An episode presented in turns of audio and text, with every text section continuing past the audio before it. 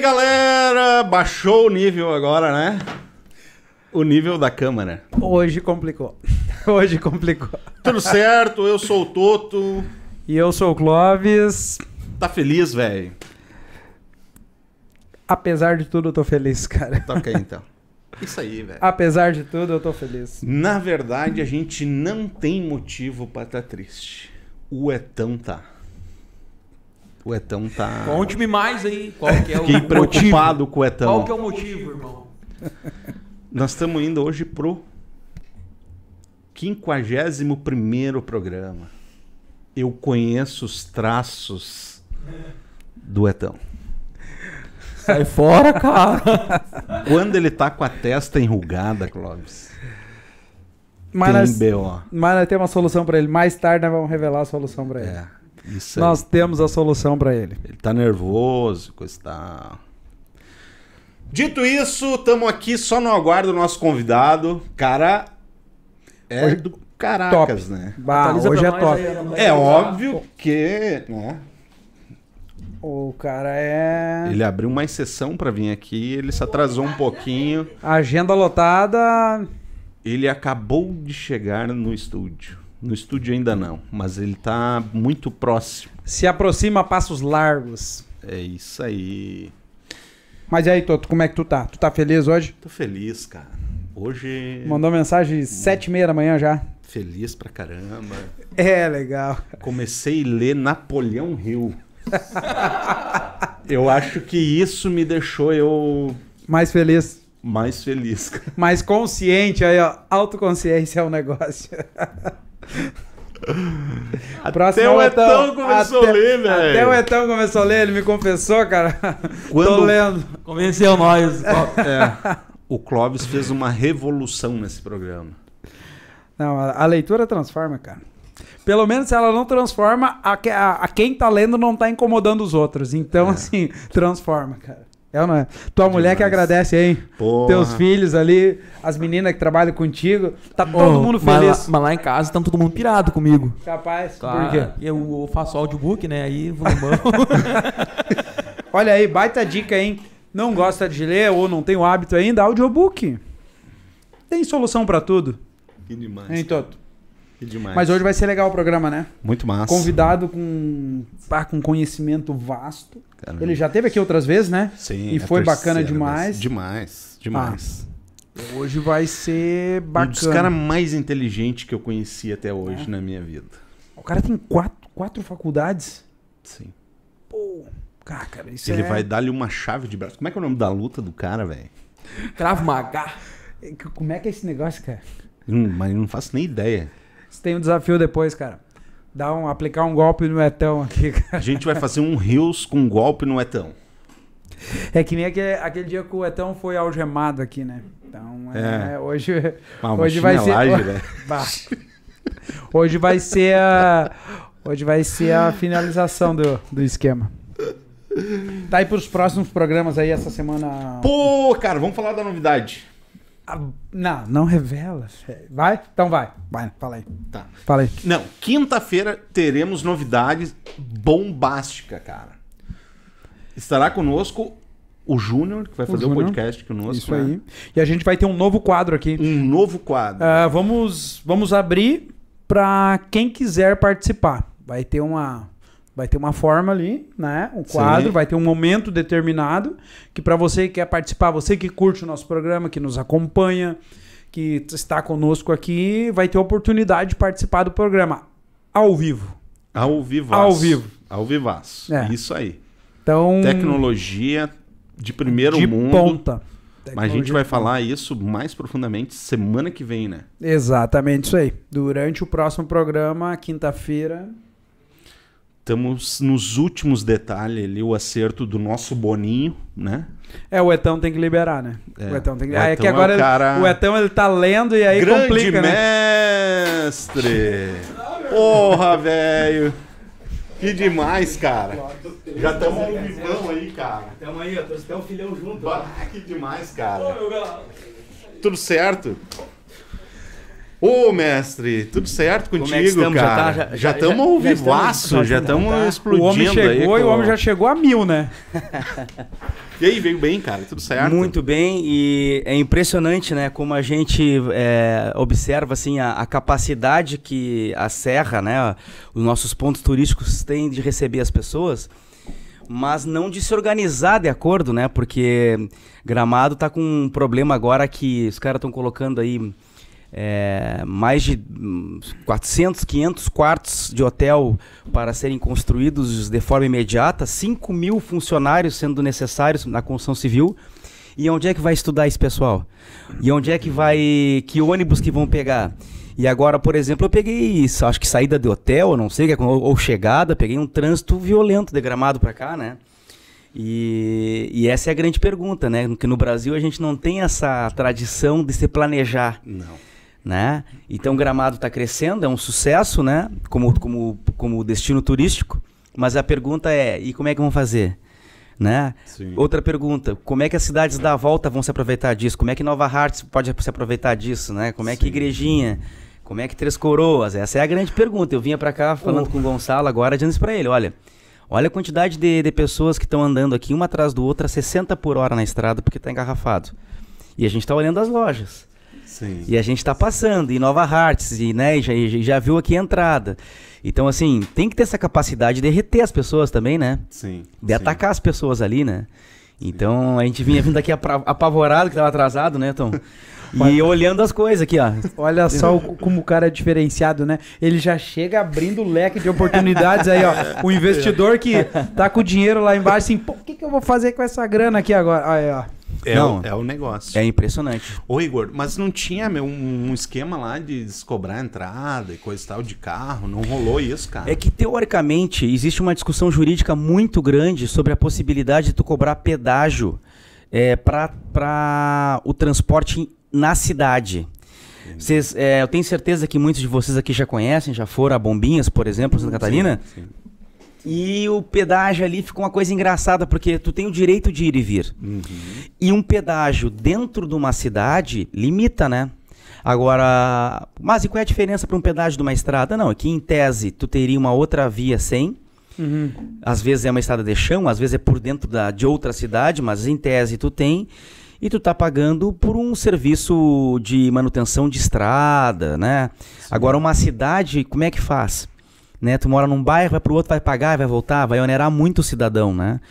Então, assim, é, é um tema bem polêmico e Gramado ficou nessa, né, né, né, foi envolto nesse, nessa polêmica aí porque cria uma discussão muito grande. As pessoas querem a redução dos veículos, né, porque fica estressante para para Eu tenho pessoas que moram em Gramado que quando o Gramado tá cheio, elas não estão em Gramado, porque elas não Sai. suportam ficar em Gramado Sim, sim. né? E Gramado houve essa discussão assim é, muito forte entre os, entre os moradores sobre essa possibilidade de se cobrar, mas eu entendo como inconstitucional, né? sim. Eu acho que não, na minha na minha visão isso não não vigora. O que a gente tem que ter é se preparar para isso, né? sim. Se preparar para o sucesso. Eu, eu sempre digo, o, o meu filho morou muito tempo na Itália, eu dizia para ele assim, é, meu filho, ah, o fracasso ele é definitivo. Ele bate na tua porta, olha no teu olho e fala assim, ó, não deu. Muda, muda que aqui não deu. O problema é o sucesso. Né? Se tu pegar o Papos aí, 51 episódios. Não sei se quando vocês tiveram a ideia, pensavam em chegar em 51 episódios, né? Eu, é o primeiro podcast que eu conheço do interior do estado, né? Cara. Então, assim, o problema não é o fracasso, porque se tivesse dado errado, tu já teria parado.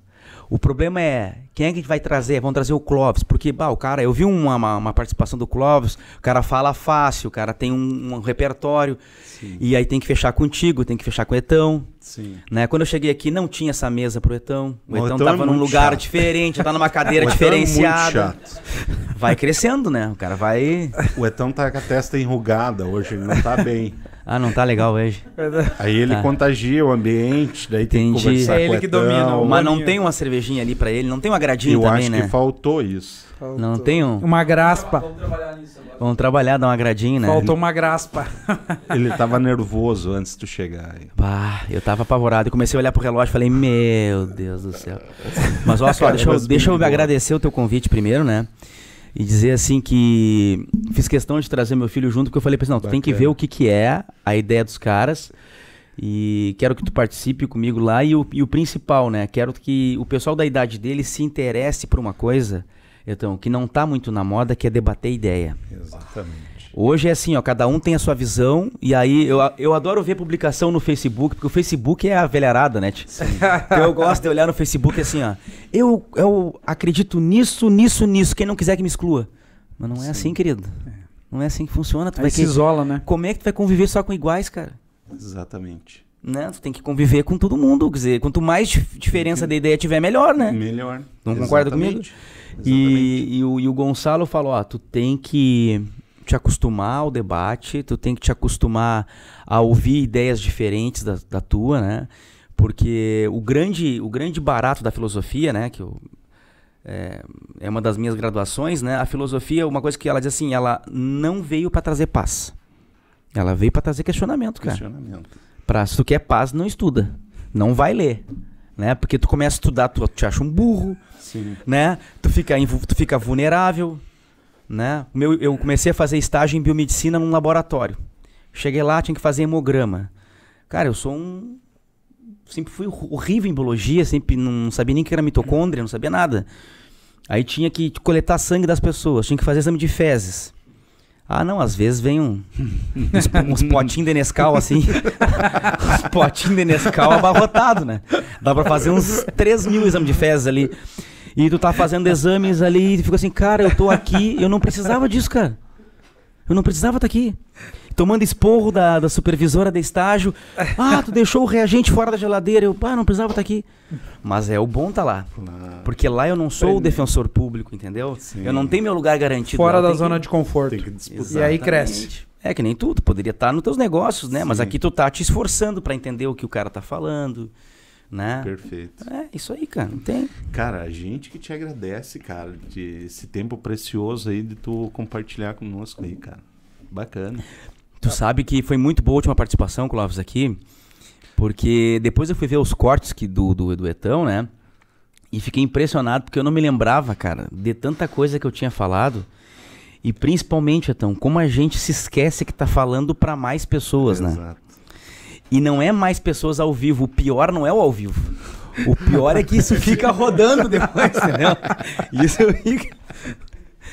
E é muito legal, cara. Eu tô- Largou, não volta mais, né? Não, muito legal, cara. Ah, muito bacana mesmo. E eu tenho visto a participação de vocês, a quantidade de gente diferente, cara. Que Bacana. vocês trouxeram. Muito legal, cara. É, a gente tá. Na verdade, o cara vai sempre aprendendo, né, Igor? Cada dia tentando acertar mais. E... Mas tá bacana, cara. A gente tá muito feliz. A vinda do Clóvis é, é, deu mais essa. Deu fluidez, né? É, Mais fluidez. É, é. isso. E, cara, é, na verdade, a galera tem uma, tinha uma visão antes. Sim. E, e a gente acabou, de uma vez por todas, quebrando esse, Não. essa visão de. É que uma coisa eu digo assim, ó, pelo que eu observei do Clóvis, vocês são diferentes. Isso, E isso exatamente. traz uma dinâmica diferente, Sim. né? Porque eu digo assim, ó, quando reúne família, né? O que, que é legal de tu reunir família? É que tu vê assim, cara, como é que a gente pode ser da mesma família? Porque tem umas pessoas que tu fica assim, não, como é que eu não Sim. tenho como Que ser parente desse cara Você aqui, é um né? ET.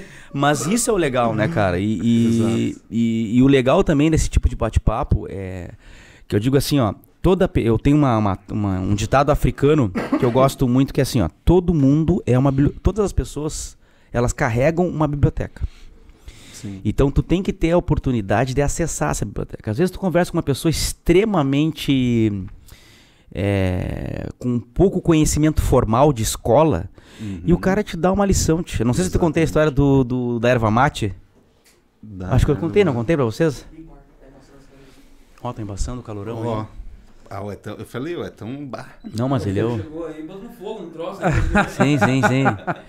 E o Etão manda aqui, senão Eu- ele desliga Não, tá tudo certo e só acabou. Sabe aquela história do cara que bota a bola debaixo do braço? Não. Aqui, aqui é a câmera. Eu, eu, eu te contei a história do, do, do- de uma vez que eu ah, fissurei o, o tanque do meu carro, não? Da, da Marajó, né? Não, não, Marajó tem pavor. O... Olha essa aqui, então. Eu comprei um. Eu tinha um carro, aí comecei a dar aula de espanhol, né, cara? Porque fazia direito, queria trabalhar, né? Já, já namorava, chegava na casa do sogro e não só estudava direito, né? Bah, não, tem que trabalhar pra fazer uma moral, né? Aí comecei a dar aula de espanhol em colégio público e particular. Eu tinha 18, 19 e dava aula pra quem tinha 16. Comprei um carro e aí o guri, a, a vaidade humana é um negócio fantástico, mas a vaidade do homem é muito interessante. Porque eu não podia ter comprado aquele carro. Sim. Mas eu comecei a trabalhar, aumentou o valor, eu, opa, Tá aqui Bagé, Bagé, né? Nego Sabe velho. que, que deve ser que nem na Nova que O nego o cara velho. quer dar uma passeadinha pra Claro. mostrar, né? Vidrão aberto, Aí 40 surgiu, graus. surgiu o Corsa, era o primeiro Corsa 16 válvulas que tinha. E quatro portas e tal. Eu falei, era o carro diferente da época ali, que pra mim, para minhas condições, como, como estudante, comprei o carro. Aí ia ter uma reunião de família na, na- no campo onde minha mãe tem, em Rosário, na fazenda, e eu resolvi ir de carro. Tia, tô chegando pra me exibir de carro. carro com, que nem deveria ter feito isso, que nem tinha amaciado o motor do carro. Bato numa pedra e fissuro o tanque do carro. Cara, Fissurou. Chego assim na, na sede ali, eu olhei pra baixo, escorrendo, Sim. gotejando gasolina. Aí meu pai delegado, minha mãe advogada, tio desembargador, né? Aquele monte de gente assim, aquelas mentes brilhantes ali começaram a dar ideia. Não, mas fica tranquilo, porque assim, ó. O Touro Passo, onde é a fazenda lá, fica a 40 quilômetros de Rosário. Então, o que, que a gente faz? A gente vai atrás de ti e tu vai botando gasolina. Vai vazando, a gente para, vai botando gasolina e tu vai até chegar em Rosário. Aí eu falei assim, mas. Não, tudo bem, é uma ideia boa, mas. E se há uma faísca, qualquer faísca no- na estrada, eu explodo.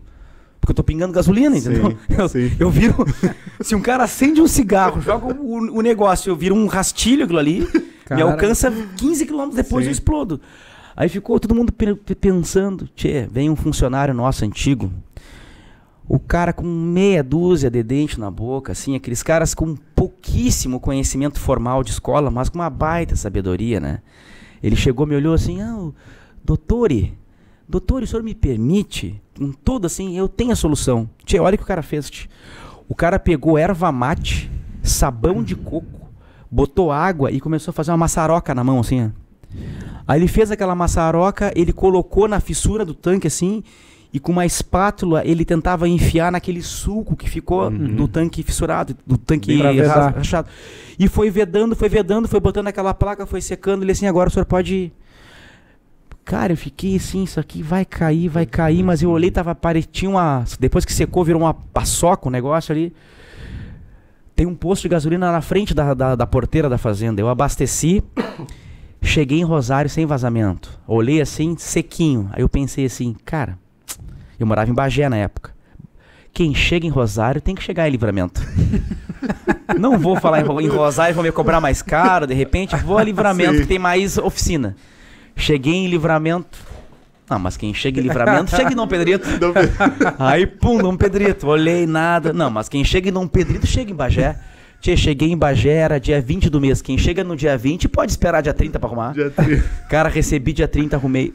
O negócio inacreditável, cara. Eu fui salvo por um cara que tinha segunda série, mas tinha uma biblioteca, né, cara? O cara tinha uma sabedoria coisa. absurda.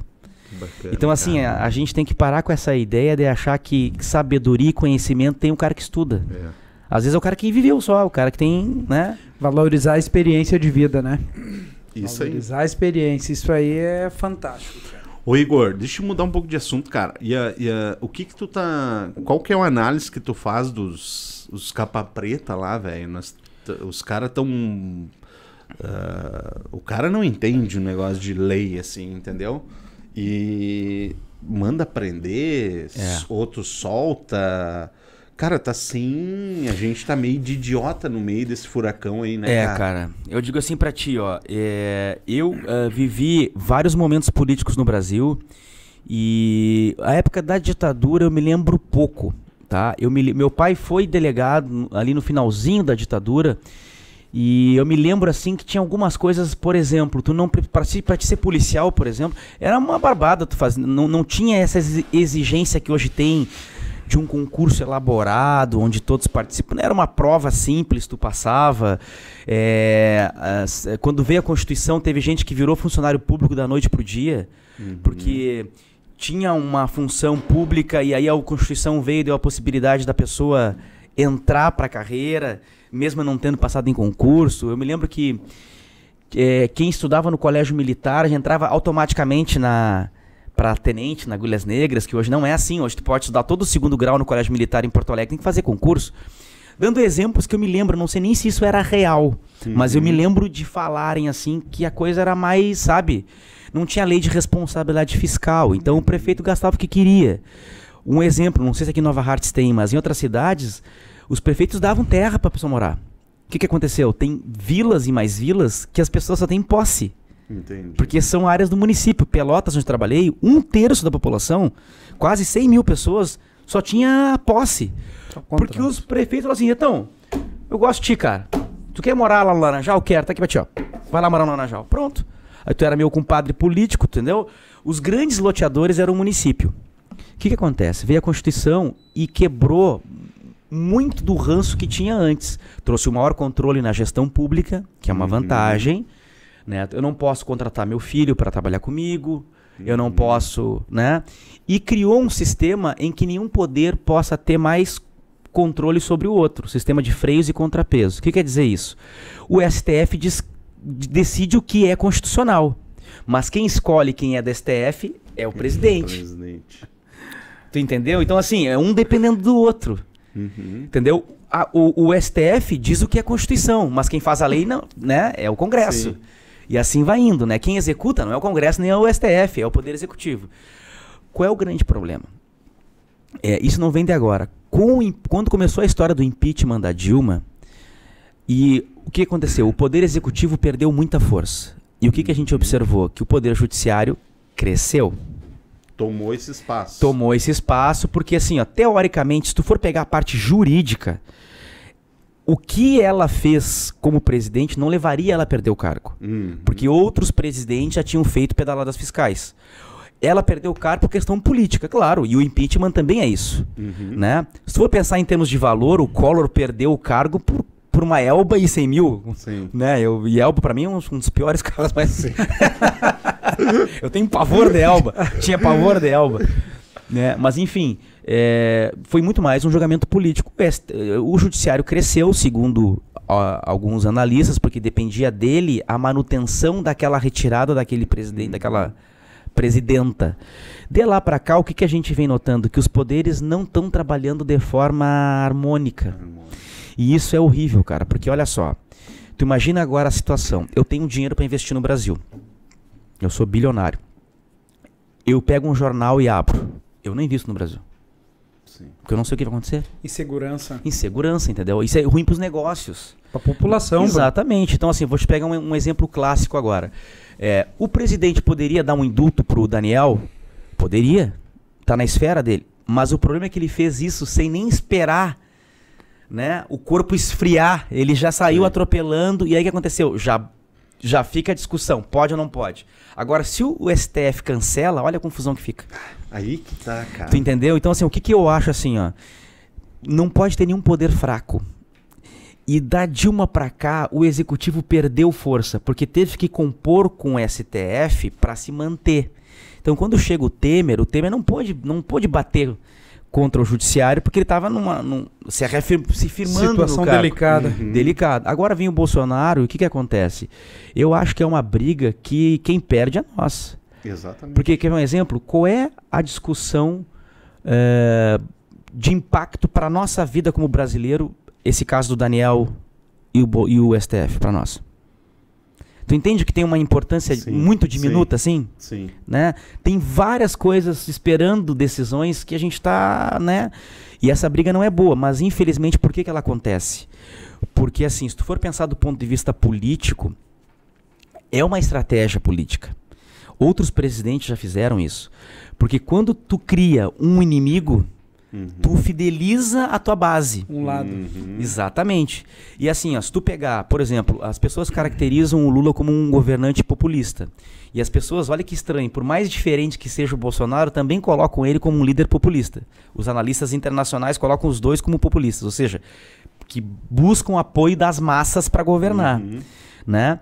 É, se vocês forem pegar a campanha política do Lula, se forem pegar o momento antes do Lula, ele tá sempre atirando pedra contra alguém.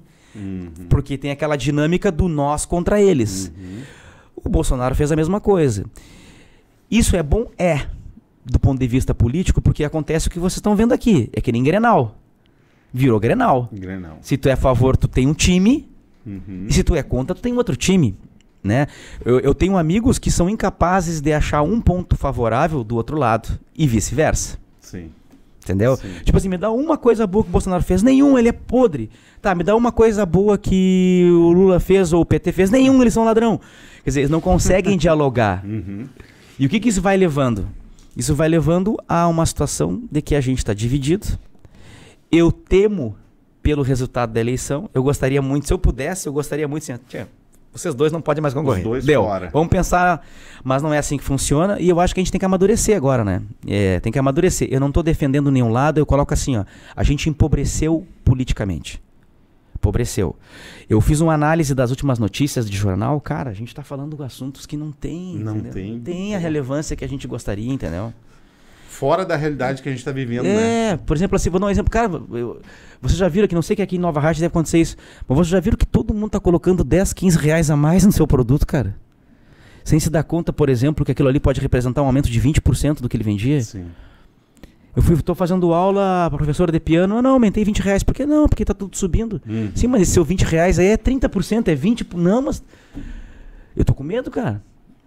Ô Igor, É, mas deixa eu te fazer uma. Deixa eu só continuar ali a- a- aquele assunto. Vamos, vamos tentar isolar, sabe, essa questão ali que aconteceu. Sim. É, tu achas que isso constitucionalmente, tá? Não Tá. vamos nem falar em governo de Bolsonaro, em campanha, é, em briga de STF com o presidente, nada. Sim. Cara, vamos isolar o que aconteceu ali. Tu achas que quem que agiu, é, digamos, inconstitu- inconstitucional? Acho que nenhum, porque né, foi feito. Né? Sim. O STF prendeu, ok. Mas foi legítimo? Ou Bolsonaro tirou, foi legítimo? Tu acha que, entendeu? Algum Sim. ponto deve ter um nó. Não, eu acho que a gente está vivendo. Excelente pergunta do Etão, né? Só podia ser o Etão. Eu digo assim, Etão, é, é, é horrível te responder isso, porque assim, ó, do, ponto, do meu ponto de vista, alguns excessos estão sendo cometidos nessa disputa. Por exemplo, assim, eu acho estranho ver o STF investigar.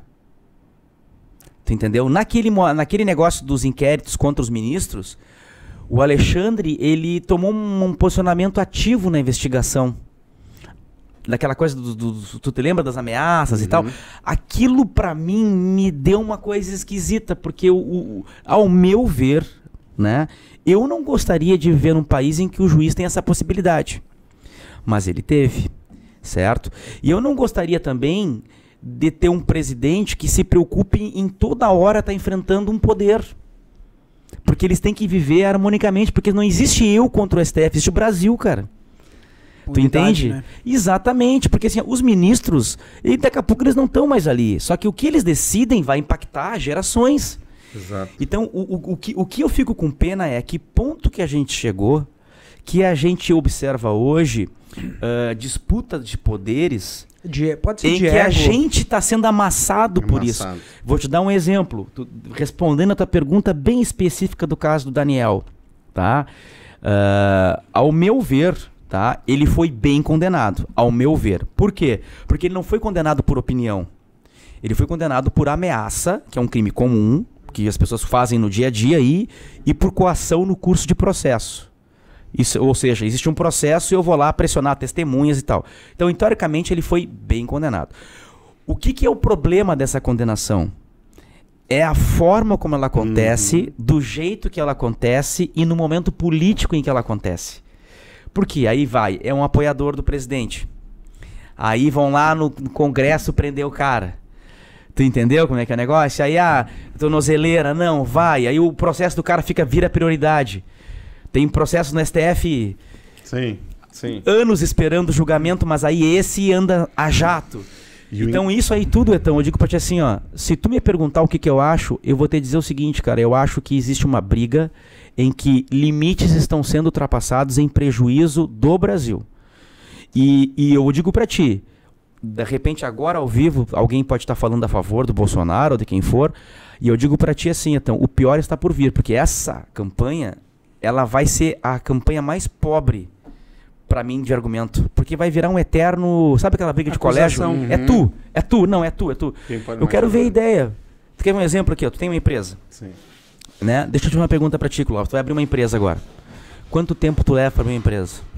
Como Tá. é que é para te ter um funcionário? Eu quero isso, cara. Eu quero decisão sobre isso. Sim. Tu entende? Eu quero decisão sobre isso. Eu quero. deci- Vou te dar um exemplo assim, uma coisa que eu acho um absurdo, tá? Eu, com, eu uso saúde privada. Uhum. Eu chego no meu imposto de renda e deduzo esse gasto. Então eu chego lá para o imposto de renda e falo: imposto de renda, eu tenho IP, Unimed, desconta aqui. Ao meu ver, cara, eu não podia descontar. Por quê? Porque quem é que vai financiar o SUS? Uhum. Se eu tenho, graças a Deus, um salário bom, ao meu ver, eu deveria estar financiando o SUS. Ah, mas é porque tu não usa. O problema é meu que eu não uso, eu escolhi não usar. Entendi. Quem é que financia o SUS? Não, eu não posso esperar que quem financia o SUS é quem usa o SUS. Sim. Então, se eu decidir usar a Unimed, parabéns, cara. Tá que bom que tu gosta da Unimed, mas tu vai pagar o SUS lá pra galera. Mas eu, mas eu posso deduzir o Unimed. Hein, Igor, mas aí não estaria pagando duas ou três vezes, porque a gente já paga, né? Sim. Hoje, mal ou bem, ok, o SUS atende, atende a população e ajuda bastante, né?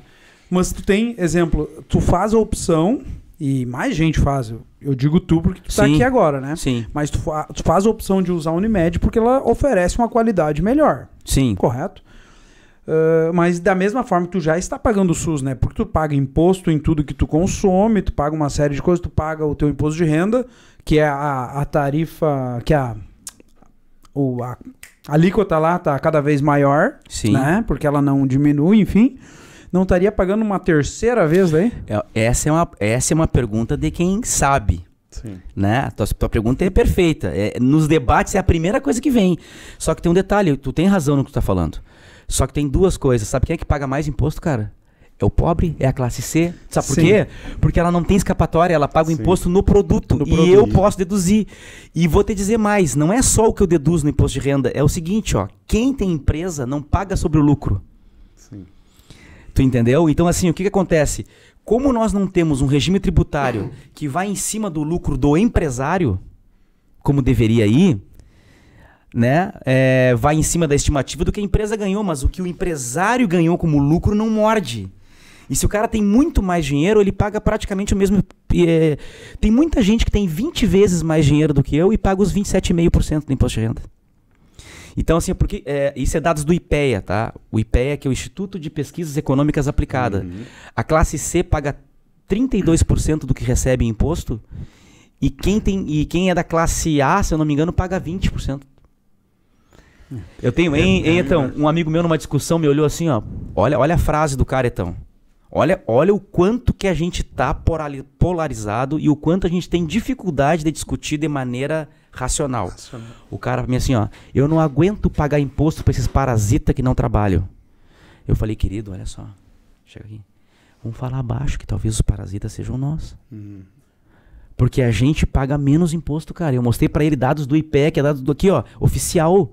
A gente tem dedução, a gente não paga é, imposto de lucro. Digo, nós, quem tem uma renda um pouco melhor, paga menos imposto, por incrível que pareça, cara. O pobre não tem escapatória. Hein, Igor, menos imposto no sentido de percentual sobre a renda, né? Isso. Pra ficar bem claro, mas o, o valor, o valor, o montante econômico é maior, né? É, porque assim, ó, o pobre, o que, que acontece com o pobre? Ele vai pagar no, produ- no, no, No que é- produto. como a gente faz. É que a maior renda dele é é destinada para o básico. Perfeito. O que, que acontece? Por que, que eu tenho mais escapatória? Porque, por exemplo, se eu sou um grande empresário, eu vou ter uma tributação mais camarada para mim. Porque não vai pegar o meu lucro. Se eu tenho uma grande fortuna, não vai vir em cima de mim. Eu tenho um monte de coisa que eu posso deduzir. Tu quer ver um exemplo, cara? Vocês sabem que é, vai comprar uma lancha, é uma barbada comprar. Um amigo meu comprou lancha com cheque. É barbada comprar lancha, porque lancha não é considerado veículo. Não é, é considerado imóvel, né? Então é, é, o é- imposto é diferente. é, o imposto, é, entendeu a jogada? Digo assim, o cara, pra mim, se o cara vai comprar um iate, cara, esse cara tem que pagar um imposto gigantesco, mas não, cara, vão- vai, vai pegar do Honda Civic do teu vizinho. Que comprou um carro ali em 2010, porque acha o modelo daquele Honda Civic 2008, 2009 o preto bonito. aquele que tu tinha. É, Então, queima- vai, queimando isso, óleo. Aí vai pagar IPVA, entendeu? Eu digo assim pra ti, cara, é- é- é, o que eu tô falando, eu sei que é bem polêmico. E talvez eu até esteja errado. Mas esse debate a gente tinha que estar discutindo. Mas, mas eu que vou, estar fazendo. mas eu vou te fazer uma outra pergunta agora, beleza? Tu fala que, na, na- né, tu falou que eh, deveriam taxar mais o empresário, que tem o lucro do empresário, das, das empresas, é assim? Não empresário. Eu acho que teria que buscar Nas grandes fortunas? taxar as grandes fortunas e principalmente ah, o lucro, aquele lucro robusto que alguns empresários recebem e, e- e fica livre. Tá, ok. Tá? Que é através da, divi- eh, da divisão, né? Isso, isso aí, isso aí. Que não é isso aí. taxado. Não me veio na cabeça, acho que é Ah. a divisão dos lucros ali, né? Uma coisa assim. dividendos, É. coisa assim, eu sei, mas, mas que não é taxado quando passa da empresa para o empresário, mas Isso. que de- até chegar, ah, até passar da empresa para o empresário tem uma carga gigantesca, né? Sim, Tá sim. Ok, tá, beleza. E esse, esse empresário, se ele tem lucro nesse país totalmente hostil, Sim. né? E, e ele está gerando emprego, e se ele, tem, se ele tem renda, se ele tem lucro, geralmente ele está alimentando algumas famílias. Perfeito. Ah, no- a- aquele, aquela conversa que nós começamos a falar antes que não existe um debate lá em cima sobre facilitar a vida dos brasileiros. Existe Claro. uma briga de ego. Palavras minhas agora, não Exato. foi tu que falou. Isso. Ah, não deveria haver um incentivo, não diminuir a carga tributária do Sim. ah, empresário, mas então facilitar a vida dele e manter Nossa. a carga como está? Toda vida, eu digo assim, ó, eu digo, toda vez que eu entro numa loja, porque alguém pode estar ouvindo agora o podcast e falar, não, mas esse cara aí tá falando uma bobagem, porque não, tudo bem, pode ser até uma bobagem. É, é uma percepção minha como cidadão, mas eu digo mais. Eu digo assim, ó, é, isso também não é, viu, então, então uma, eu não tô repelindo aqui a função do empresário, muito Claro, pelo contrário. claro. Eu, eu Claro. acho assim, ó, vou te ser bem sincero. Eu não sei se eu teria coragem. De, que, de ter uma empresa? É, porque, cara, é, é um negócio violento. Porque assim, ó, imagina só, não, não, cara, é, é, a minha esposa teve escola de futebol quando o Gonçalo começou a jogar. Meu Deus, cara. Dá vontade de chorar. Meu Deus, dá vontade de chorar. dá vontade de chorar. Porque assim, inadimplência alta, Uhum. ah, tu paga imposto bastante. Só que o que acontece? Nós estamos falando de pequenas empresas. Uhum. Quando eu digo pra ti que tem que ter essa tributação caprichada, é pra quem tá tirando, tipo, o cara tá tirando 3 bi. Pega a Ambev. Ambev é um dos caras mais ricos do Brasil. Uhum. É, Eu tava vendo uma reportagem hoje aí que tem uma, eles têm uma dívida de 6 bi. É. Tu, tu entende? Eu gostaria de dever 6 bi, cara. Eu vou ser o, se tu me dá um crédito de 6 bi, eu vou ser o cara mais rico do Brasil, cara, porque 6 bi eu transformo em 40. Sim. Mas me dá 6 bi primeiro. Sem dúvida, eu sei. Agora eu digo assim pra ti, ó, o, o problema é que quem tá ouvindo o podcast se sente atacado muitas vezes com o que eu tô falando, porque se, se imagina ele empresário pagando mais imposto, mas ele é também vítima. É tão vítima. Tão vítima. O, o grande problema hoje que eu digo pra vocês é o seguinte, ó, é a gente entender quem pode vem cá, queridão, tu gosta do Brasil? Gostamos, né? Patriota, vem pra cá então. Então vem cá, tu tem uma condiçãozinha melhor. é, O nosso sistema é solidário, cara. Sim. É solidário, deveria ser mais solidário. É, eu acho assim que a gente teria que ter uma facilidade melhor para contratar. E tem algumas coisas na justiça do trabalho que eu acho que precisariam se modernizar na relação do patrão com o empregado, ficar menos engessada. Tá? É, e, não, e não significa perder, por exemplo, direitos. Tá? Mas, por exemplo, assim, ó, é, existe uma disposição no, no, no, né, no, no Código do Direito, Direito Trabalhista CLT que, na dúvida, pró-trabalhador Uhum. certo? Porque, claro, o trabalhador de 1941 era um trabalhador. Hoje é outro. Né? Eu acho que o trabalhador ele é a parte vulnerável, sempre é, mas a gente tem que fazer uma forma que, o, que tanto o empregador como o empregado consiga, consigam dialogar de uma maneira mais próxima possível, sem que haja aquele sentimento que hoje a gente percebe na justiça do trabalho de ódio Uhum. de ódio, né? Eu trabalhei numa cidade que os caras tinham uma lista de quem entrava contra o patrão na, no trabalho. E aí quem tava nessa lista não conseguia emprego. Mas, Né? mano, deixa eu entrar agora nessa linha de vocês aí, cara. Interessante demais esse papo, viu? Mas, cara, eu acho que, cara, muito interessante essa discussão. Vai, ela vai além, na verdade, nós temos só, a- só na, como é que é que dá o gelo Na lá da- pontinha só a pontinha. Do Cara, iceberg. mas, cara, eu acho o seguinte, meu, eu comecei a ler. Bom, o- é, o Clóvis me, me, me, me- Como é que fala? Me influenciou a começar a ler. Eu não lia, nunca li. Sim. E eu comecei a ler, cara, e isso começou a me abrir a mente, assim, pra muita coisa. E, cara, a questão do imposto, sabe? Muito. e- Se debate muito isso, essa questão do imposto e tal. Mas, cara, é, o pobre, tá? A classe C, ela. Eu acho que no geral. Falta uma preparação, sabe? Na, na, na questão de escola, sabe? Sim, claro, claro. Pra sa- saber trabalhar com dinheiro. Porque, por que, que eles pagam mais? Por que, que, por que, que a classe C. Eles não, eu me considero classe C, né? Mas por que, que nós pagamos mais? Por quê? Entende? N- n- Não, não se resume só aos impostos né, governamentais. Aí tu começa a abrir um leque ali, tu vai ver que um. um- um, por exemplo, um- um- uma pessoa que é da classe C, ela vai comprar uma casa, ela vai pagar quatro, cinco vezes mais Três casas. É. umas três casas. Então, assim, esse, esse papo, esse, ele, ele vai muito, muito além. Eu acho que, tipo assim, é, o lance né, do, do imposto, focar assim, ah, eu acho que tem que botar mais lá. É que, eu acho, mano, que realmente é, pode-se ter esse, esse- essa, essa discussão, mas eu acho que é muito importante também é, se trabalhar para a classe C começar a ter um pouco mais de visão de dinheiro também, sabe? Uma Pra ele se preparação. tornar autônomo em questão de, de, de, cara, não que ele tenha que ser empresário, não que ele tenha que ser investidor, mas, cara, É eu, que- não, eu quero depender do SUS a vida inteira. É que Sim. Entende? Cara, eu quero chegar a um ponto de poder ter um plano de saúde. Pra mim, ter o meu plano de saúde, tá ligado? Eu acho que não é essa máxima que deveria ser adotada, em vez de, cara, SUS, Sim, é, imposto, tá ligado? Então, a, a tua resposta é perfeita, ma- e, e eu te diria assim, ó, que tu tá correto e não correto. Primeiro, tu tá correto, né? Ah, a base é tudo, só que tem um detalhe. Será que é interessante nós apostarmos na educação? Eu não sei. Porque o que eu vejo é esse debate da educação, cara, quem faz é nós aqui. É nós aqui. Agora eu te pergunto, qual é o grande debate? Olha só a pergunta que eu vou te fazer. Tu mora aqui em Nova Hartz há quanto tempo? 20 anos. Qual é o grande debate da educação de Nova Hartz? Tu não sabe. Agora, se tu for numa escola de Nova Hartz, os professores vão te dizer o que eles estão precisando. É, cara, existe uma dificuldade de acessar a- as pautas quando é educação, porque a gente, o que, que acontece, então? Assim, ó, a gente acredita na meritocracia, que é uma coisa legal. Porque, né, é, os meus, o meu pai, cara, se tu pegar o meu pai, olha a gravidade do que eu vou te dizer. Minha mãe, família suíça. Vieram pro Brasil, meu bisavô veio pro Brasil vendendo arma na Guerra do Paraguai. Sempre tiveram dinheiro. Tem campos na, entre Rosário e Alegrete, família com dinheiro. Meu pai, cara, eu não sei nada dos meus bisavós, cara. Porque eles eram escravos. Eu não sei nada. Tem noção que o meu bisavô não sei nada. Eu não sei, cara, eu não sei, eu não tenho uma foto dos caras, eu não sei nem onde eles moraram. Eu não tenho história nenhuma dos meus bisavós, cara. Eu tô te falando de 150 anos pra trás, 100 anos pra trás, cara. Eu não sei nada. Eu só sei até meus avós, cara. Então, assim, da parte dos meus pais, a minha história termina nos meus avós. E a minha avó, cara, ela teve que morrer em vida pro meu pai se chegar a delegado com 23 anos. Só que pra cada meu pai, cara, quantos não conseguem? Porque meu pai, cara, fez seminário e, e jesuíta. E então, assim, ele pegou a disciplina dos padres jesuítas no seminário e ele queria ser padre, cara.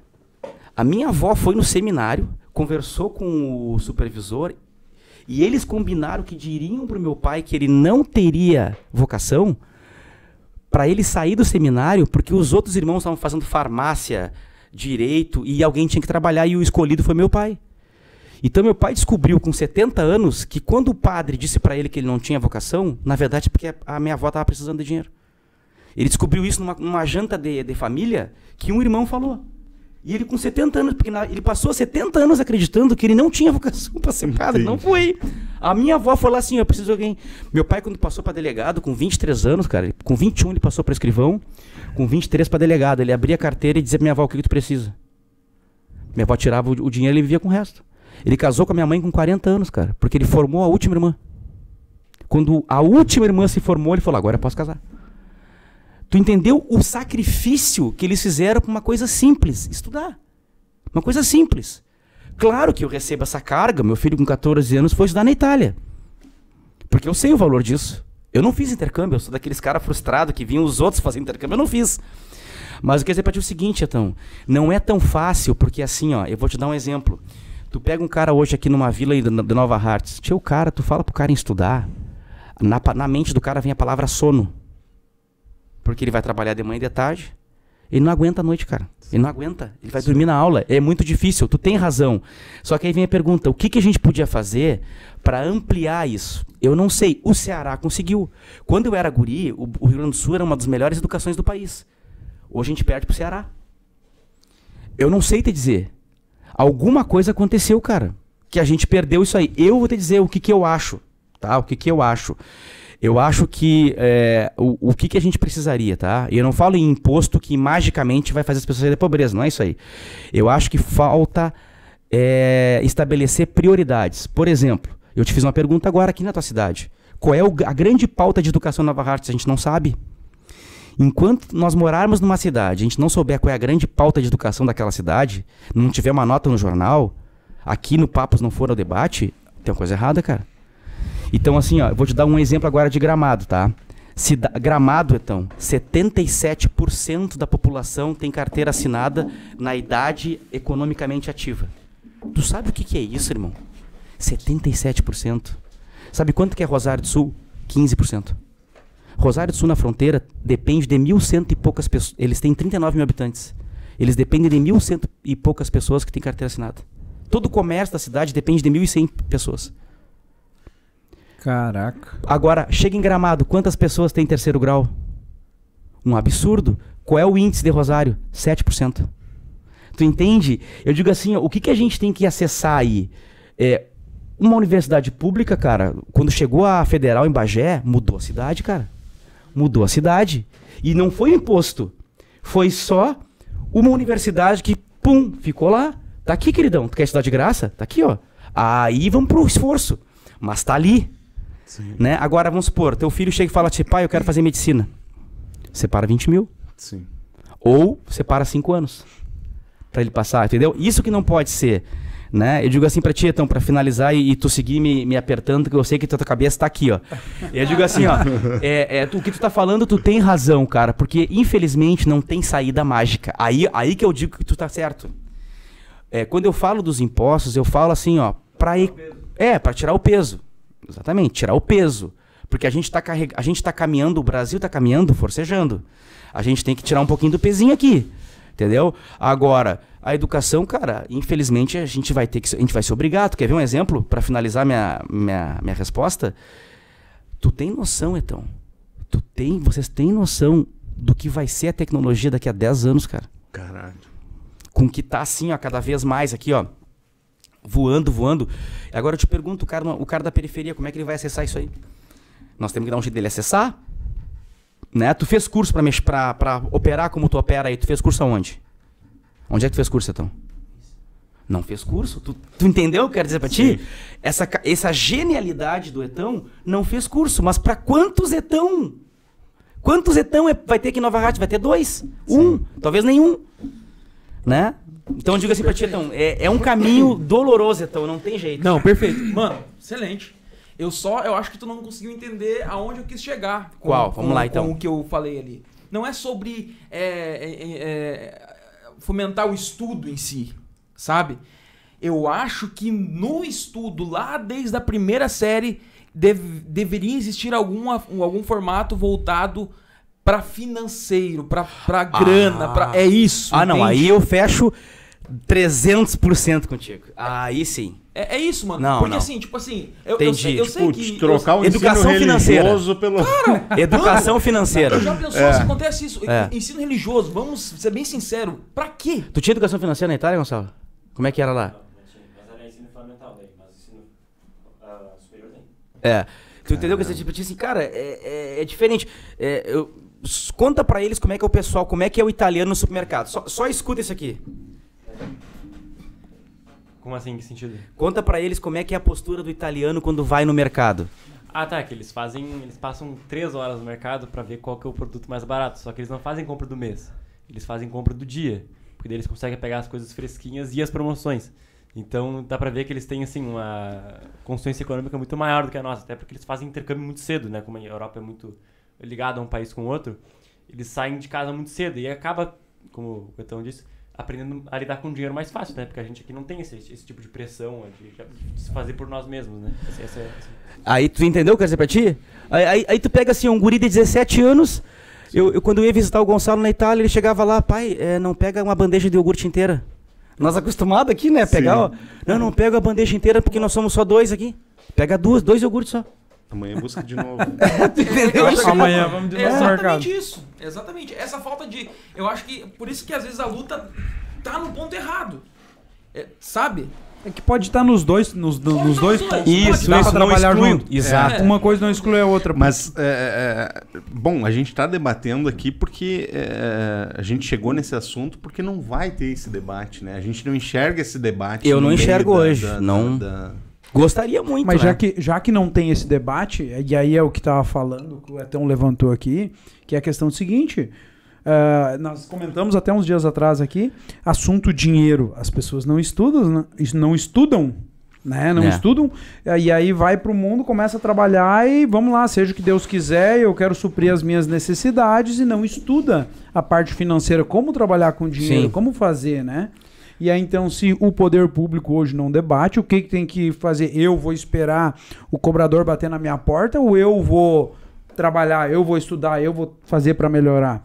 É, e outra coisa importante, nós temos que nos preparar enquanto comunidade e família. É o seguinte: quem está nos ouvindo agora que tem filho, tem que ter uma conversa hoje de noite com seu filho sobre o seguinte tema: Meu filho, a gente espera e tem o prazer consciente depois, ou a gente antecipa esse prazer? Porque é, a gente gosta muito do parcelado certo? E a gente, as muitas famílias não têm a capacidade de chegar para o seu filho e falar assim, ó, o pai não tem, não, não tem condições de comprar o play.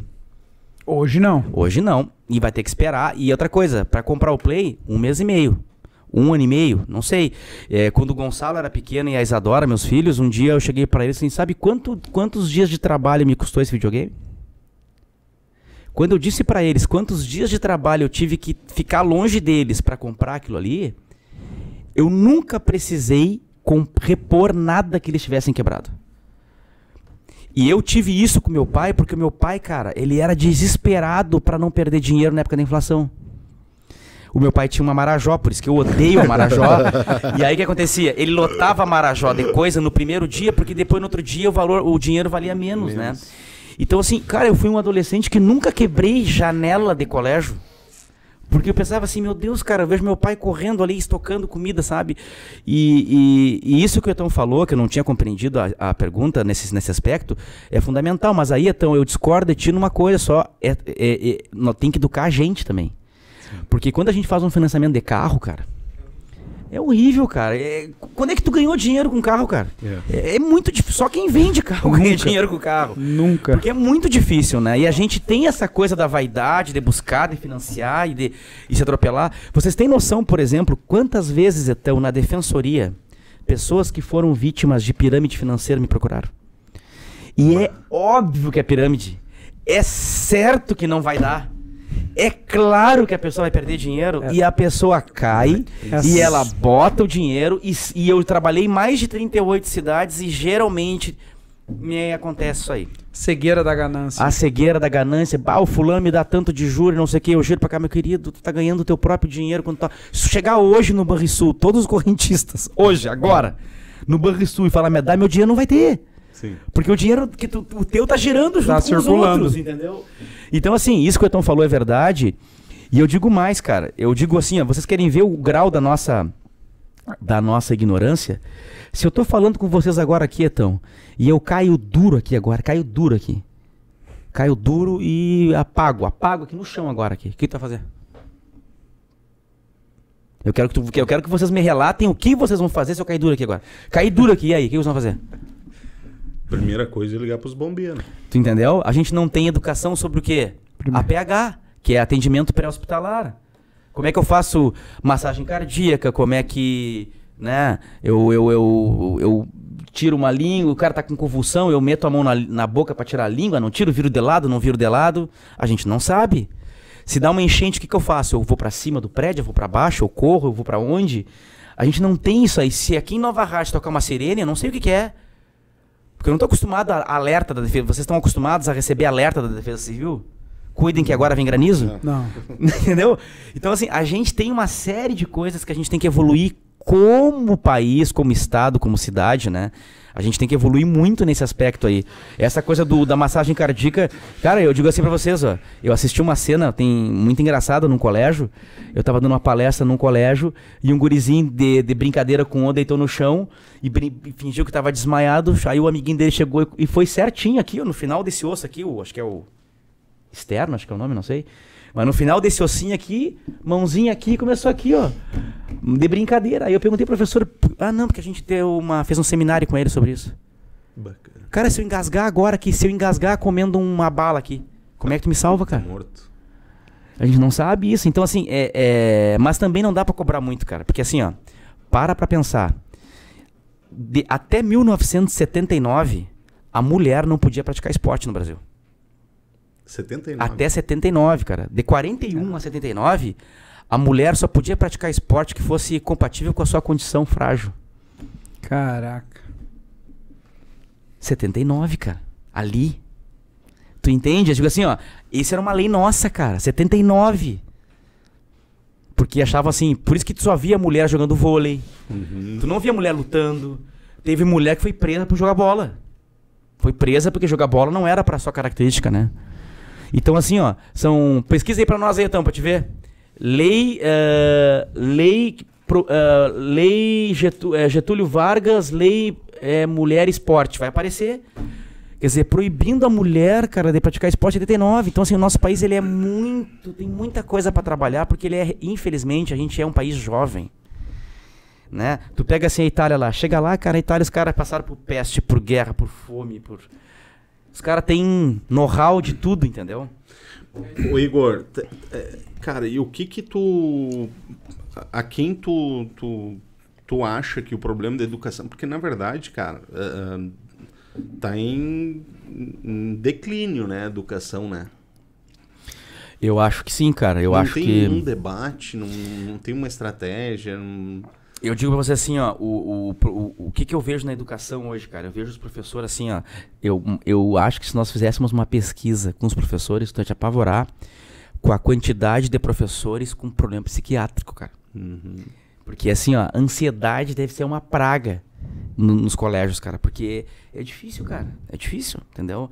Tu, tu com 30 crianças, no- crianças, às vezes a escola não tem a mínima condição, mas eu já vejo algumas melhoras. Porque, por exemplo, assim, se tem uma escola hoje caindo aos pedaços, já vai pra RBS.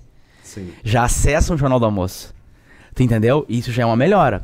Uma outra melhora, cara, tu tem professores hoje que acessam pós-graduação, que conseguem se aperfeiçoar, né? Ah, essa coisa do vestibular trouxe uma concorrência, uma, uma visão de preciso aprender, né? Na minha época, a gente, segundo grau, pra nós não, não tinha sentido nenhum, entendeu? Hoje o pessoal quer se formar pra fazer concurso e tal. Eh, Eu vejo coisas boas na educação. Eu, o que me assusta só, cara, é, é isso que a gente estava conversando aqui, da, dos assuntos da educação, então, não estarem na pauta. Isso me assusta. Entendeu? Porque eu vou te dar um exemplo assim, ó. Se um aluno dá um tapa na cara de um professor, no outro dia tem aula normal. Sim. Se um aluno dá uma facada num professor, vira notícia, mas no outro dia a escola abre. Dá uma facada num cobrador de ônibus pra te ver. Uhum. Talvez vai ter ônibus no outro dia Isso aí. né? Dá uma facada num taxista. Pra ver se não vai ter carreata pra depois. Porque falta essa, sabe? Falta essa, esse sentimento assim, tchê, esfaqueou um professor. Para tudo, velho. Falta dar importância pra isso. Claro, entendeu? O cara esfaquearam um professor. Teve um caso agora que saiu na Globo.com aí. O aluno esfaqueou uma diretora na, na entrada do colégio. Cara, para tudo. Deu, parou. Vamos ver o que, que tá acontecendo, cara. Então, assim, eu, eu, a, a educação pra mim, ela é um negócio assim, cara, absurdo, fantástico. Eu vou te contar um caso e você vai me, me diz o que, que tu acha. Ligaram pra mim, então, dizendo assim, doutor, tem um guri que foi, tá com diagnóstico de psicopatia, que tá in- infernizando no colégio, já tá acolhido no abrigo, a mãe não quer saber dele e ele tem diagnóstico de psicopatia, com 12 anos. Eu pensei assim, cara, com 12 anos o guri tem diagnóstico de psicopatia, pelo amor de Deus. Ou realmente é um psicopata daqueles assim que, meu Deus, eu vou sair daqui com medo. Ou tem alguma coisa muito errada nesse diagnóstico aí, né, cara? Eu quero saber primeiro quem é que escreveu isso, né? Pedi pra falar com o guri. Cara, me chega o guri. Eu quero que tu imagine a cena. Me chega um baixinho assim, né? Meio gordinho, com cabelo lambido assim. Ele chegou, me olhou e falou assim: E aí, parça? Pra mim, na, na defensoria. E aí, parça? E eu, e aí, cara, tudo bem? Ele, e aí, é nóis. E eu, tudo bem, cara, tranquilo. Comecei a falar com ele e tal. Cara, o pai abandonou ele novo, cara. Sim. A mãe é ausente, o guri apanhava. E o guri um dia falou assim: Eu vou, não vou mais apanhar.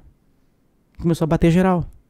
Só que daí estranha o comportamento. É, né? aí começou a bater geral, começou a gostar do fato dos outros terem medo dele, da atenção que o professor dava pra ele. Não faz isso, tem um guri bom, papapá. Então, assim, ó, claro que quem deu esse diagnóstico, né, cara, lamentavelmente se equivocou, ao meu ver, né? Mas, assim, é, esse guri, cara, ele precisa de uma intervenção mega urgente e super atenciosa, porque esse cara vai conviver com a gente depois, velho. Né? Agora a gente vinha no carro e o Gonçalo falou, qual é aquela frase que me falou do, do, do, do Machado de Assis, do menino? O menino é pai do homem, cara. Né? Eu Digo assim, ó, o- boa parte do que tu vive na tua infância, cara, vai representar depois como é que tu vai te comportar com os outros, cara. Então, assim, eu acho, Etão, que a educação a gente leva muito pouco a sério pros efeitos que ela pode trazer. Porque, assim, ó, um cara que faz o segundo grau, termina o ensino médio, é um cara que ficou nove anos sentado numa cadeira de escola, obedecendo ordens, respeitando regra. Depois ele fica mais três anos escutando ordem. Esse cara, quando ele chegar Depois mais uns anos fazendo estágio. estágio, e levando esse Cara, no povo. final das contas, provisória. aí que tá o furo da bala.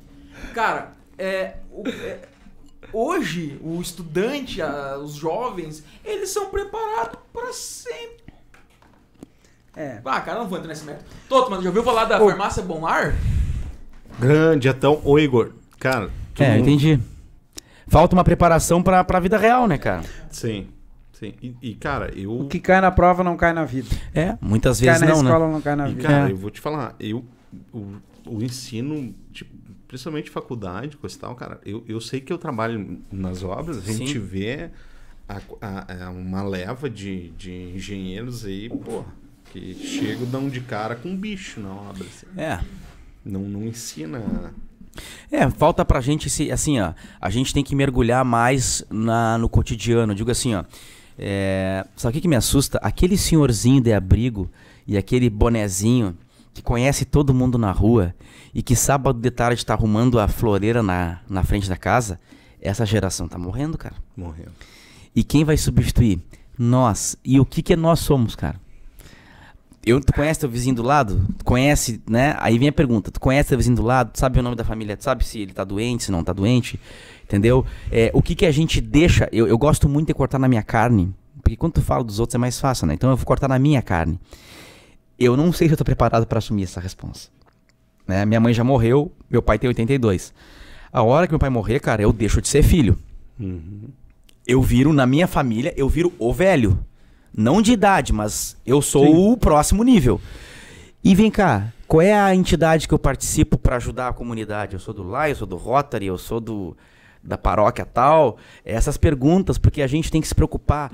Em Gramado, me surpreendeu, porque é uma, uma cidade que o dinheiro circula com muita rapidez, mas lá tem uma preocupação individual com alguns casos. Ah, Em Gramado tem a RAC, que a gente chama que é Rede de Apoio da Cidadania.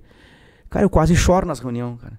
Porque é defensor público, Ministério Público, Judiciário, Brigada, o pessoal da prefeitura. Vem cá, eu tô preocupado com o seu fulano que mora numa casa que é um barranco.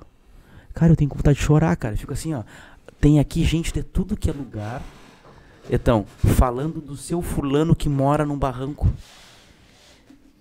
Isso é massa. Isso é muito Sim, legal, cara, sim. porque a gente tá resolvendo um caso de uma família ali, né? E- então, assim, eu acho que falta um pouquinho disso e eu não sei se a nossa geração tá preparada pra isso. Entendeu? Porque. Tu tem muitos amigos, Zetão? E amigão, assim, do peito, daqueles que vão tomar um, 30, um tiro de 38 comigo lá no domingo. é. Então, assim, ó, tu entende? A gente, a gente. Como é normal, a gente tem poucos amigos de verdade, né? Daqueles do peito e tal. E, e as coisas deveriam acontecer assim: tu, tu te reunir com aqueles amigos mais fiéis e começar a fazer onda da onde tu tá. O que, que eu considero fazer onda? Cara, vocês aquele dia que, que a gente teve aqui com o Yarley, né? Era um monte de brinde, era gente ligando, né? E um monte de coisa e falando e tal, tal, tal. Cara, vocês movimentaram a quadra aqui, Uhum. né? E, cara, a gente podia fazer isso para ajudar algum lugar, a gente podia fazer isso para promover um debate, a gente podia fazer isso. Tem uma cidade que é São Jerônimo que movimenta a cidade com a gincana.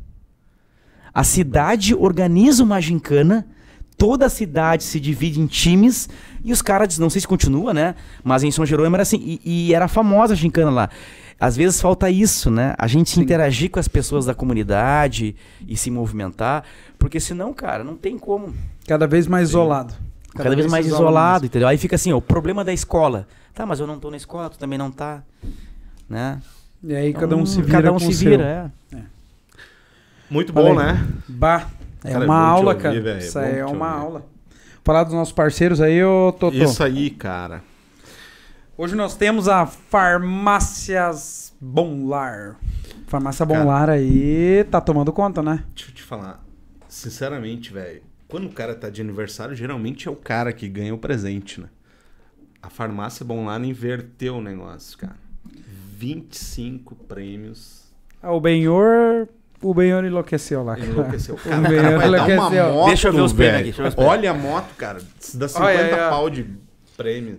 Pô, e moto é uma coisa que hoje em dia tá. Olha, o moto, moto hoje em dia tá valendo, hein? Com a gasolina, porra. a gente tá. Já não tá, precisando parcelar, hein, ô Igor? aí, O que ó. tu acha aí, ó? É só comprar. A E cada... essa fritadeira aqui, Air Fryer, acho que é o nome que se É, fala, né? é. É aquela que o cara pode comer batatinha frita sem problema, Porra, né? É isso Com aí. a consciência É, com a tranquila. consciência tranquila. Que o nosso negócio é trabalhar com a consciência aqui, ó. Então, assim, ó. Quer comer batatinha frita com a consciência tranquila? Tranquila. Tá aqui, ó. Farmácias Bom Lar. É, a cada 50 reais em perfumaria lá, o Toto vai comprar, o que tu vai comprar lá? Um creme pro eu já- rosto? Eu tô concorrendo, hein, cara. Tu já tá concorrendo? pode ser minha. Aquele creminho pro rosto lá. a Yara mandou tu comprar lá. e dia, o dia, dia 30 vai ter o sorteio com um mega evento lá com Feira da Saúde, com teste de diabetes, pressão, IMC. Ô, Toto, vamos lá medir o IMC teu lá, ruim. Bah, 300 vai ter. Ó a gordura abdominal aí, cara. Não, eu e o Etão. Pô, Vamos mas fazer viu, uma. Só aqui em Nova Hartz tem quantas bom lar, cara? Aqui tem Cara, quatro, velho. Aqui, é Quatro. aqui, aqui é tipo assim, ó. Aqui, ô, ô Igor, você conhece a cidade aqui? Ainda não. Conheço mais ou menos. Tu Tá, passou então- por umas três farmácias. Sim, até sem. Então, dúvida. Aqui é o Sem seguinte, dúvida. cara. Tu Passou sai. por três bom lar até chegar aqui. Como a cidade é de primeira, né? Sim. Tu sai de casa, se não- tu não der de cara com a farmácia Bom Lar, tu dobrando a esquina, tu vai dar. cara. Vai, com certeza. Então os homens, os homens são violentos. Não, mas eu vi que não é só em Nova Hartz, deixa eu ver aqui. Eu tava vendo que tem Sapiranga também, é isso? E aí, ó. Ó, Sapiranga. Sapiranga, Araricá, tomaram conta, para E Paroé. Ah, os homens são É isso aí, cara, vamos, Tchê, vamos esse fortalecer. aqui, e esse aqui é uma empresa de pai pra filha agora, né? O Benhorzinho tá voando baixo. Isso é bom, hein? 25 anos de A família é história. fantástica, velho. Tchê, e vim- imagina o cara ter uma farmácia há 25 anos, quantas vezes ele deve ter sentido vontade de desistir? Isso e aí, quantas cara. vezes ele deu a volta por cima e agora vai, e aí caiu de novo e agora vai. Cara, isso aí é, é a tarefa do empresário hoje, né, cara? 20, é, é, é a persistência, né, cara? É, sabe que, é- sabe o que, que, eu, eu, o que, que eu penso? Que é fazer o bem através do negócio, né? É, isso aí. Imagina, a pessoa chega lá na farmácia lá com um problema, já geralmente, né? A não ser tu que foi lá pra comprar o creminho pro rosto, né? Pro rosto. a pessoa tá com um problema, tá com uma dor, vai lá e ele consegue resolver, né? Consegue ajudar. Isso é legal, cara. Isso é bacana. É. Não, cara, o diferencial deles é o atendimento. Eu É. sou meio chucro, assim, pra esses lugares. Só chego e eles já sabem certinho o que eu quero. Imagina um homem desse tamanho comprando creminho pro rosto. Não, sabe que atendimento, sabe que eu, no meu estágio, né, tinha uma parte, então, que eu tinha que coletar sangue, né, cara? E eu pensava assim, meu Deus, cara, eu vou chegar com uma agulha, as pessoas chegam apavoradas com medo de agulha, né? E aí tem que fazer aquele, tem que garrotear, que é que botar aquele negócio pra apertar o braço, aí tu tira. E olha o que que eu fazia, cara, olha, olha o, que que é a vontade da gente ajudar. Né? E, e eu acho que isso faz toda a diferença, né? Nós estamos falando de uma farmácia que tem 25 anos, acho que deve ter um pouco dessa alma aí. É, eu chegava no braço da pessoa, cara, eu fechava o olho e falava assim, ó, cara, olha, olha o desespero. Deus cheio de coisa pra fazer, pra quem acredita em Deus, né? No meta... Deus com, a- com o tabuleiro cheio aqui, pá, pá, guerra, Ucrânia, Rússia. Aí entra a mensagem lá, Deus me ajuda a acertar essa veia e não machucar a pessoa. Aí Deus fala assim, sabe um pouquinho, espera que a Rússia e a Ucrânia, vai lá. Cara, eu rezava antes, cara, pra pessoa não ter dor. Aí eu pensava assim, eu pensava que Deus segura minha mão e vamos, e vamos aqui. Aí apertava o braço da pessoa, enfiava a agulha aqui. Eu falei, a senhora não vai sentir só uma picadinha agora, mas não vai doer, pum. E a pessoa ficava tranquila ali. E o medo de não e, e o medo de fazer isso aí, e se não vem o sangue? Que aí tem que tirar a agulha e botar de novo e a pessoa ficar indignada comigo, né? Aí eu coloquei ali, pá, pintou na, na ponta da agulha o sangue, comecei a puxar, pá, graças a Deus e tal. E aí foi indo, né? Quando veio uma criança.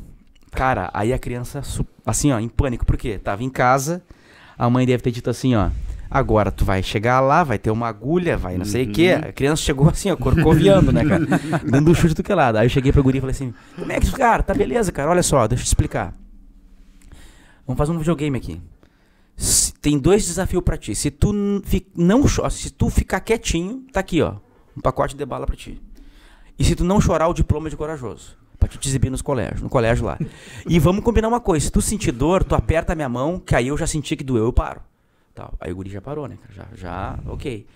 Aí coloquei lá a agulha, fui tirando o sangue do guri e tal, acabou, o guri ficou legal. Cara, eu fiz aquilo ali pra mim nor- normal, né? Pra mim, normal. Eu tava mais com medo de eu errar e, né, do, do- do que outra coisa. Mas quando eu tirei a agulha do guri ali, cara, e eu acho que ele não sentiu dor, teve uma coisa que me surpreendeu, cara. Ele saiu, ele tava no colo da mãe e a mãe segurando ele no colo. Ele sai do colo e me abraça. Qual é a leitura que eu fiz, cara? Às vezes, o atendimento, ele, quando a pessoa lida com o público, a gente não sabe o efeito de coisas muito simples, cara. Né? Então, assim, um atendente na farmácia pode resolver. Um, imagina uma pessoa que tá, vai fazer exame de gravidez, Covid, sei lá o que ali, aqueles testes rápidos. Uma palavra ali, cara, tira o desespero da pessoa. Né? Exato. Esse caso da criança aí, né? Aí Quando acabou assim, eu tô Exatamente. me virando pra, pra guardar o tubo de sangue ali. A criança vem, me abraça. Eu falei, caramba, cara, eu não, eu não, eu não fiz absolutamente nada. Mas pra ela foi tudo. Mas entendeu? fez tudo, amor, né? Exatamente. Então, assim, a gente não pode desprezar esses- essas pequenas coisas que a gente tem, sabe? Um cobrador simpático no, no ônibus, né, cara? Alguém que tá limpando a tua rua, subindo, cantando uma música e tu tá meio sair estressado, né, cara? Sim. É esse tipo de coisa, assim, cara, que eu acho fantástico. E 25 anos, se ela tem 25 anos a, a empresa, com certeza deve, deve, né, é, pra pessoa fiscalizar assim, para ter um bom atendimento, Bom. né? Porque é isso que segura as pessoas, cara. Eu só vou aonde eu fidelizo, cara. É, Eu não, eu não consigo, assim, Eu tipo, também. pular de lugar, assim. Às vezes, eu, eu- se eu compro pão ali, ali, naquele lugar, eu fico ali. Sim. Eu gosto de fidelizar. Atendimento, né? Porque não vai comprar só o produto, né? Sim. Tá pelo. Tu compra, a gente. A gente. Tu não, a gente compra o atendimento também, né? É. Sim. E 25 anos de história não se faz a chute paulada, né? Não, e a gente, a gente costuma achar que energia é papo pra esotérico e que isso não funciona. Cara, vou te contar uma história aqui, ó. Tô em casa, recebo uma carne da fronteira maravilhosa. E aí eu tava meio indignado em casa, vou fazer um churrasco e, e aí, mas eu tava de mau humor e brabo. E eu fui fazer o churrasco. O churrasco tu não deve fazer de mau humor e brabo, né? Porque churrasco é uma celebração, né? Mas eu tava de mau humor e brabo. E furioso com um monte de coisa, cara. Comecei a afiar a faca brabo. E afiar a faca brabo, indignado e, a- e a- e o pensamento Saindo furioso, faísca da furioso. E comecei a fazer força pra afiar aquela faca aí que eu tava brabo. Cara, olha aqui. A faca entrou aqui e aqui no meu dedo, cara. Abriu uma sangueira, cara. Porque escapou na hora de afiar. Sim. Escapou e me enfiou no Pegou. dedo aqui, ó. Foi a melhor, cara. Depois que, que deram lá os pontos lá e tal, foi a melhor lição que, eu, que Deus podia ter me dado naquele momento. Cara. Eu falei assim, ó, olha o que, que o ódio faz com a gente, cara. A raiva, né? Eu me auto-feri por não ter tido naquele momento a capacidade de controlar as emoções, né, cara? Isso aí. E aí eu tenho isso aqui, isso aqui virou uma tatuagem pra mim. Porque quando eu fico brabo, indignado, Tu eu olha. olho pra mão aqui. E ó, baixo a bolinha, cara. Então toda vez que eu olho pra essa mão aqui é um sinal que eu tenho que esvaziar, né? Porque tem, tem gente que entra no trem do ódio e não desce mais, né, cara? O cara entra, não tem, a gente nota isso muito na violência doméstica, né? Violência doméstica. Hoje eu peguei um caso assim, o cara simplesmente perseguindo a mulher, enlouquecido. Eu cheguei pra ele assim, cara, deixa eu te perguntar uma coisa. Não tem outra mulher no mundo, cara. Tu é tão ruim como ser humano que a única mulher do mundo que é capaz de te amar é essa que quer te separar de ti e tu, por não aceitar isso, quer matar ela. Porque ela é a única mulher do universo que é capaz de te amar. Qualquer outra não. Aí ele ficou assim, cara, parou assim. Um cara mais velho que eu, cara. E ele ficou assim, bah, nunca ninguém tinha me falado isso aí. Ficou pensativo assim. Por quê? Porque o cara entrou no trem do ódio e. Foi. E foi embora. Perdeu Sim, consciência. Perdeu a, a consciência, né, cara? É isso, isso que tu fala é muito legal. Porque é tu. A, a gente faz símbolos, né, de algumas coisas, né? Eu, digo, eu digo uns marcos, né? Sim. Pra lembrar, né, de tal situação, da emoção, tá aqui o. Sim. Pra me trazer pra realidade de novo, né? Sim. Então Tu é- sabe que eu, quando eu tinha uns 11 anos, cara, eu tava na, na, na- fazenda, a gente tem campo lá, e o meu pai. é, Ah, eu quer andar, de, tinha um petiço ali, eu tinha um, um cavalo, só que eu andava com o cavalo lá de vez em quando. E o cavalo tinha uma balda, cara, que, é- que a gente chama de balda, não sei como é que você chama aqui, uma mania. É barda. É, que é o seguinte, ele ia até uma figueira e da figueira ele voltava correndo em direção à mangueira. E eu não sabia, porque eu andava pouco a cavalo. E, e eu com 11 anos ali andando a cavalo, obrigado. Bem tranquilo, cara. E o cavalo quando chega nessa árvore, ele faz a curva, cara, e sai disparando absurdamente.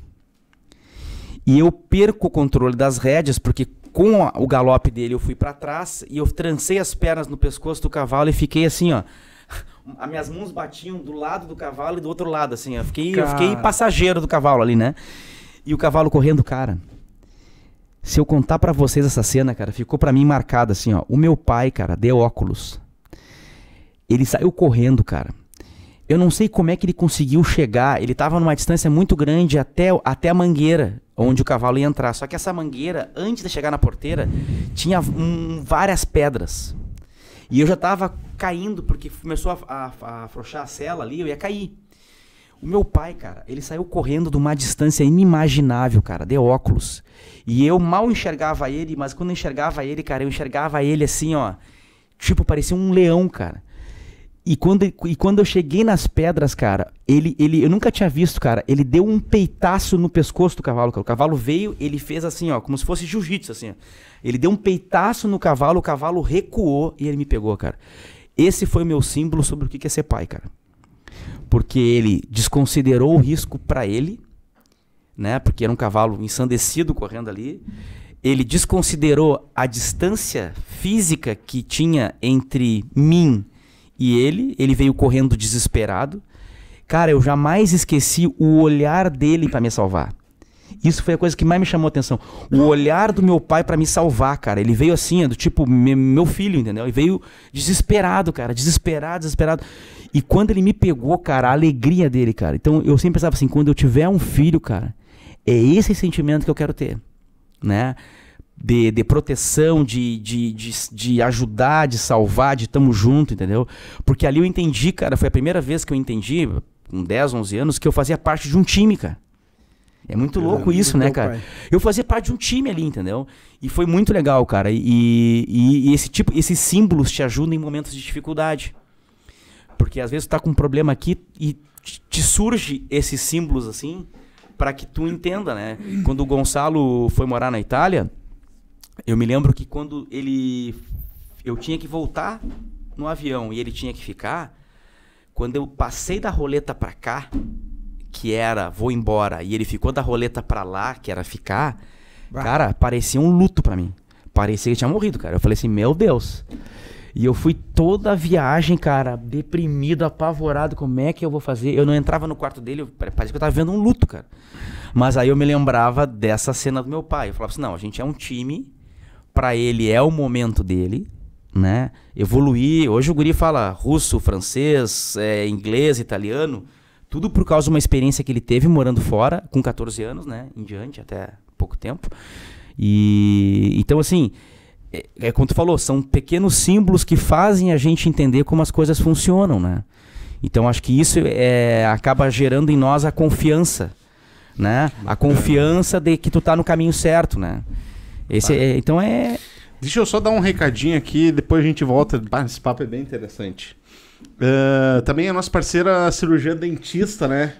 Que além de tratamentos. É que o Toto tá aqui num. num- Numas. Como é que é? Num- em cima do muro aqui, ele não sabe se ele bota o. bota o Botox ou não. Cara, além de tratamento ah, ah, dental, tem tratamento estético. Coisa que. ah, Cara, eu botei na minha mulher. Não, botei não.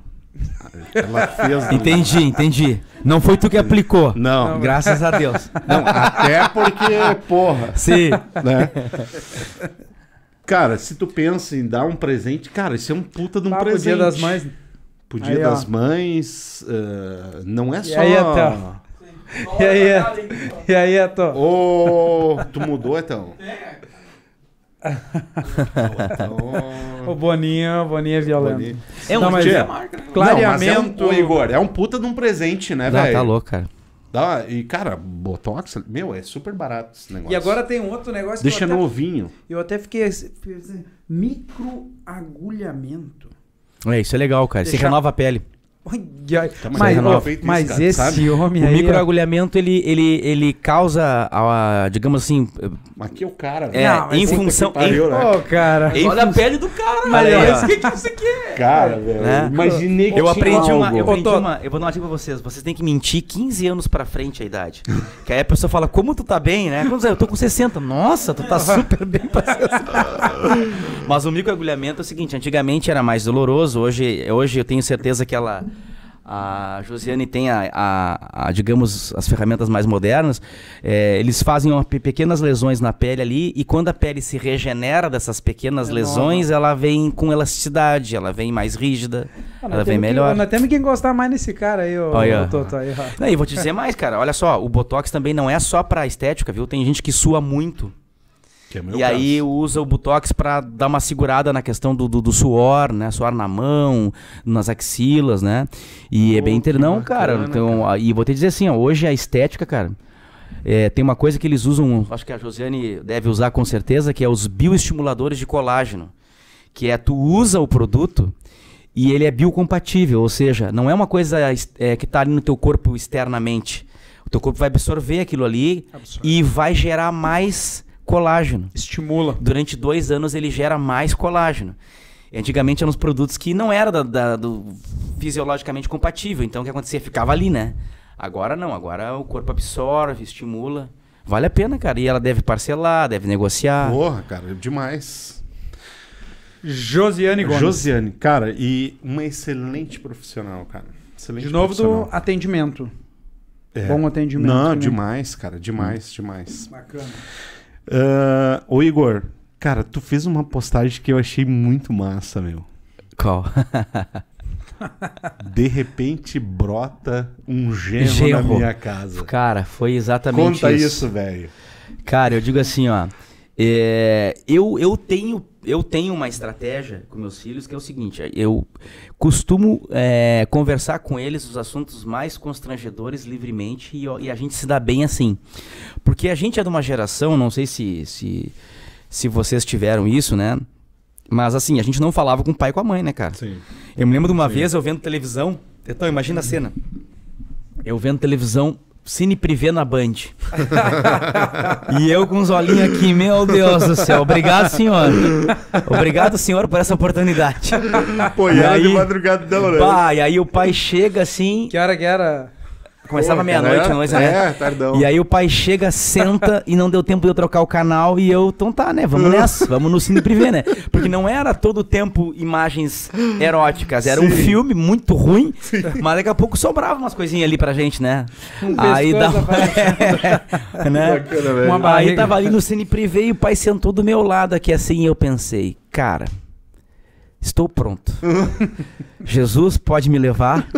Esse momento eu Agora- entrego, eu entrego a minha alma. Gelado. Estou bem satisfeito com a minha vida, tô tranquilo aqui, ó. Segura na mão de Deus, né? E fiquei ali, cara, quando apareceu o primeiro seio assim, ele fez assim, ele, eu tô aqui do lado, ele fez assim, ó. Cara, eu tinha vontade de sumir, cara, de sumir. Apertar o botão de Não, eject. de sumir. Aí eu olhei pra televisão e falei assim, ó. Não você pode mais ver, essas, né? Ficar zapeando aqui, não pode mais ficar olhando os canais, olha aí, ó. Pouca vergonha, essas coisas. Pum, troquei de canal, né, cara? E aí ele ficou com aquele olhar assim. Os meus filhos não, né? E a minha filha com 13 anos falou, pai, tô gostando de um garoto aí, só que assim, eu não chego nele, ele não chega em mim, né? Como é que fica? Eu falei, ah, meu filho, vamos trabalhar isso, né? Aí comecei a dar umas dicas pra ela, assim, ó, chama ele pra conversar, troca uma ideia, aparta ele dos, do- do- dos amigos, né? Porque o homem num grupo é uma coisa, o homem sozinho é outra coisa. Aparta ele do grupo, né? Que nem gado, assim, tira ele do grupo e conversa com ele, troca uma ideia e tal. Aí eu fiquei muito feliz, cara, que a primeira pessoa que ela contou que ela tinha beijado foi pra mim. Ela contou pra mim antes de contar pra mãe. E eu, ah, minha filha, muito legal. E aí, rolou uma língua, não rolou? Não, não rolou. Então tá, então vamos começar aos pouquinhos, né, filho? Vamos começar aos pouquinhos. Vamos começar por enquanto agora sim, depois tu vai avançando e tal, né? Depois dá um beijinho de língua, que é normal, todo mundo gosta, né? Tá tudo tranquilo. Pô, tu tem E- filha também. Tchê, e aí é o seguinte, ó. Só que detalhe, né? A minha filha, eu espertamente, minha filha desde os 10 anos faz Krav Maga. É faixa, Ah. é faixa bordô de Krav Maga, é uma arma letal. Então eu fiquei. eu tô muito tranquilo, né? Só que o que acontece? Ela começa a namorar um guri que é faixa preta de karatê. Aí eu já fiquei mais. Eu preferia que fosse um cara que não soubesse lutar, né? Pra ela ter uma vantagem competitiva. Não, e o guri é super legal, cara, o Solano. E... Só que é muito engraçado, cara. Porque assim, ó, eu nunca me vi sogro, né, cara? Sim. Aí eu tô assim, então, tô de pantufa, abrigo e moletom. Aí abre, vem um, um guri, um, um guri alto assim, né? Veio o guri, cabelo comprido, loiro, abre a porta, entra. Ela me apresenta, eu ali de, de pantufa, de abrigo, né? Dei aquela olhada assim, do tipo, e aí? E aí? e agora? E agora o que, que a gente faz? Ó, Mas é muito legal, cara, é muito ó, legal, mas cara. olha só uma coisa. E lembrando uma coisa, a filha traz alguém pra casa. O filho, ó, Aham. O longe. filho É. vai embora. Agora a filha traz, eu ganhei mais um. Sim. Eu ganhei sim. mais um, entendeu? O Gonçalo, se eu tô- quero ver se o Gonçalo começar a namorar, vai ficar ou vai embora.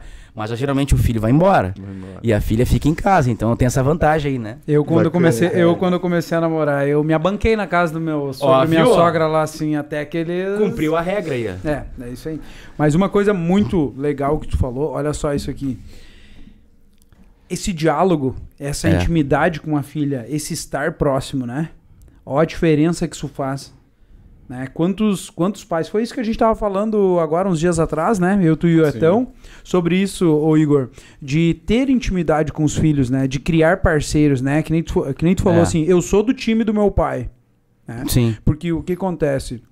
Eu tenho 37 anos, fui educado assim, meio do, do jeito deles lá, Sim. né? Meia, Que era o padrão, meio era solto. É rígido. aí, é. a, pau, a coisa É. paulada, enfim, da maneira, fez o melhor que pôde, mas não tinha essa proximidade, essa Sim. intimidade, não tinha. E aí o que acontece muitas vezes nesses casos, que nem tu falou do menino, Sim. né? Acaba tendo um comportamento totalmente fora, por quê? Porque não É. recebe amor, não recebe atenção. E sabe como é que isso aparece pra mim no fórum? Aparece o seguinte, ó. O menino processado por aborto, por ter é, ele provocado o aborto com o consentimento da menina. Dois adolescentes, não, ele com 18, a menina adolescente. A menina não tinha abertura em casa e engravida, Pá. certo? Pô. Aí, qual é a chance de uma menina de 15 anos e um guri com 18 recente, mas muito imaturo, conseguir resolver uma situação dessa sozinhos? Aí eles vão, sabe o que eles fazem, então? Aí eles vão no colégio e buscam orientação com os colegas da guria. Aí a guria fala assim, ó, lá no camelô, no, no seu fulano, vai lá e fala com ele que ele vende o Citotec. E aí tu toma o Citotec e ó, tranquilo. A guria tomou, não expeliu todo. O feto teve febre, teve um monte de, de, de problema, quase matou. Então, de pai precoce, o guri já estava quase como um homicida ali, né? Caramba. Aí vem processo criminal. Detalhe: três meses depois, o pai do guri morre. Agora eu te pergunto: se ele tivesse abertura, ele teria dado de repente a possibilidade do pai ter, sei lá, nesses três meses, quatro meses, ter pelo menos experimentado a sensação de, de ser avô, né? Sim. É precoce, não era o que a gente queria, foi cedo, cara. Vamos resolver. Agora, por não ter abertura, busca a pior solução de todas, que é um aborto completamente sem pé nem cabeça, feito de qualquer maneira, que botou em risco a vida da guria, né? Sim. Por não ter a simplicidade de chamar o pai e a mãe pra conversar. Eu vejo muita gente nas redes sociais falar assim, ó: "Ah, eu apanhei e não morri". Bom, que bom, mas com certeza algum prejuízo emocional trouxe pra ti. Traumas. Com certeza, porque assim, ó, ah, eu tinha muito medo do meu pai, mas meu pai não era de bater. mas ele tinha uma postura muito rígida, a gente tinha medo só do jeito dele jeito de nos olhar, assim. A minha mãe era debater e a gente não tinha medo. Mas o que acontecia? Por ela tinha essa coisa de vez em quando se perder e, e, e batia na gente, a gente, eu sentia que eu tinha um afastamento emocional maior com ela do que com meu pai. Tu entendeu? É, a minha, meu pai é 10 anos mais velho que a minha mãe, mas eu preferia falar com meu pai. Entendeu? Então isso criou que eu fui corrigir depois de adulto. Que um dia a gente sentou, conversou e a gente foi aparando. E eu fui entender que minha mãe não tinha naquela época as ferramentas para fazer diferente. Só que se tu tem uma filha hoje de 17 anos, hoje, 2022, e tu dá um tapa na cara dela, tu perdeu a filha. Perdeu. Perdeu a filha. Entendeu? Então, assim, a gente tem que ter essa consciência de que hoje é uma outra história. E não adianta puxar os tempos antigos dizendo que tu foi honesto, tu apanhava, eu sou, sou meu honesto.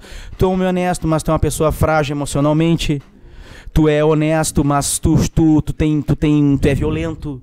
Tu é, eu não conheço nenhum agressor de violência de Maria da Penha, nenhum agressor doméstico que não tenha sofrido violência. Apanhado. Nenhum. Tá? Um dos caras mais violentos que eu conheci, esse cara ele matava assim, ó, com uma facilidade absurda. O cara assustador, assim. Eu, eu falei com ele no presídio e foi o único cara que eu, pra mim ali, ele tava realmente batendo a porta da psicopatia. Eu conversando com ele, ele me falou que a avó dele a- batia nele pisando no pescoço. Tu tem noção da questão simbólica? Ele era cria, ele já não tinha os pais, era criado pela avó e a avó batia nele pisando ele no pescoço. Tu tem noção do que, que é simbolicamente a única pessoa que cuida de ti bater em ti com o pé no pescoço? Tu sabe o que, que é isso? Entendeu?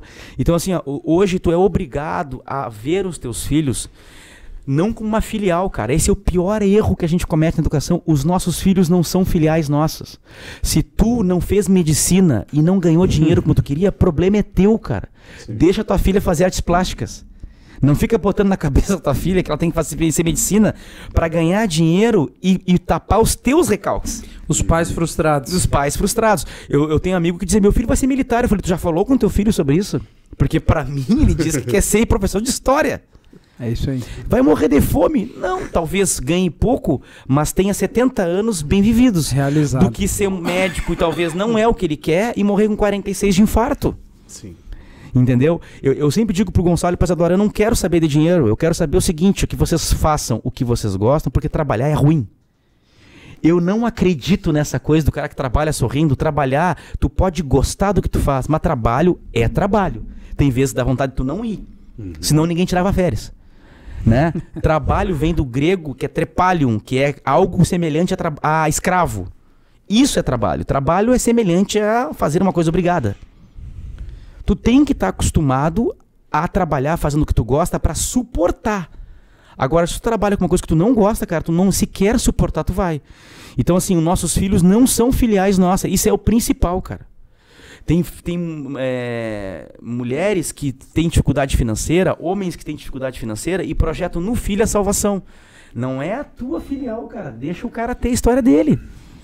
E boa parte dos problemas entre pais e filhos é porque não se entende o contexto. O filho não sabe o contexto do pai e o pai não sabe do filho. Eu vou te dar um exemplo. O teu filho tem quantos anos? Seis. Seis anos.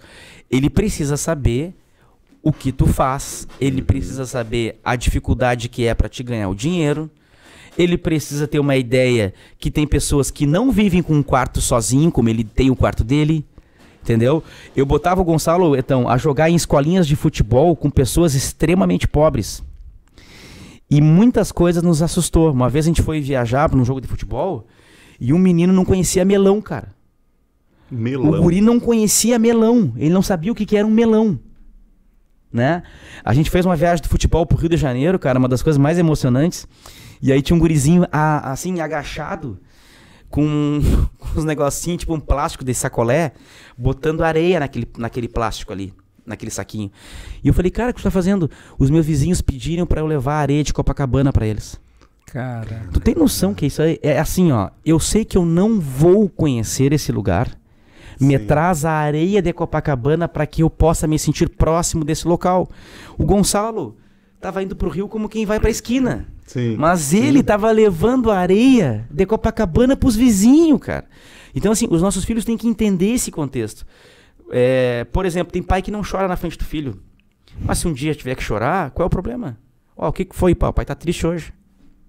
Por quê? Porque o pai perdeu o emprego, o pai tá apavorado, porque o pai. Não, é, a gente tem que ver o seguinte, ó.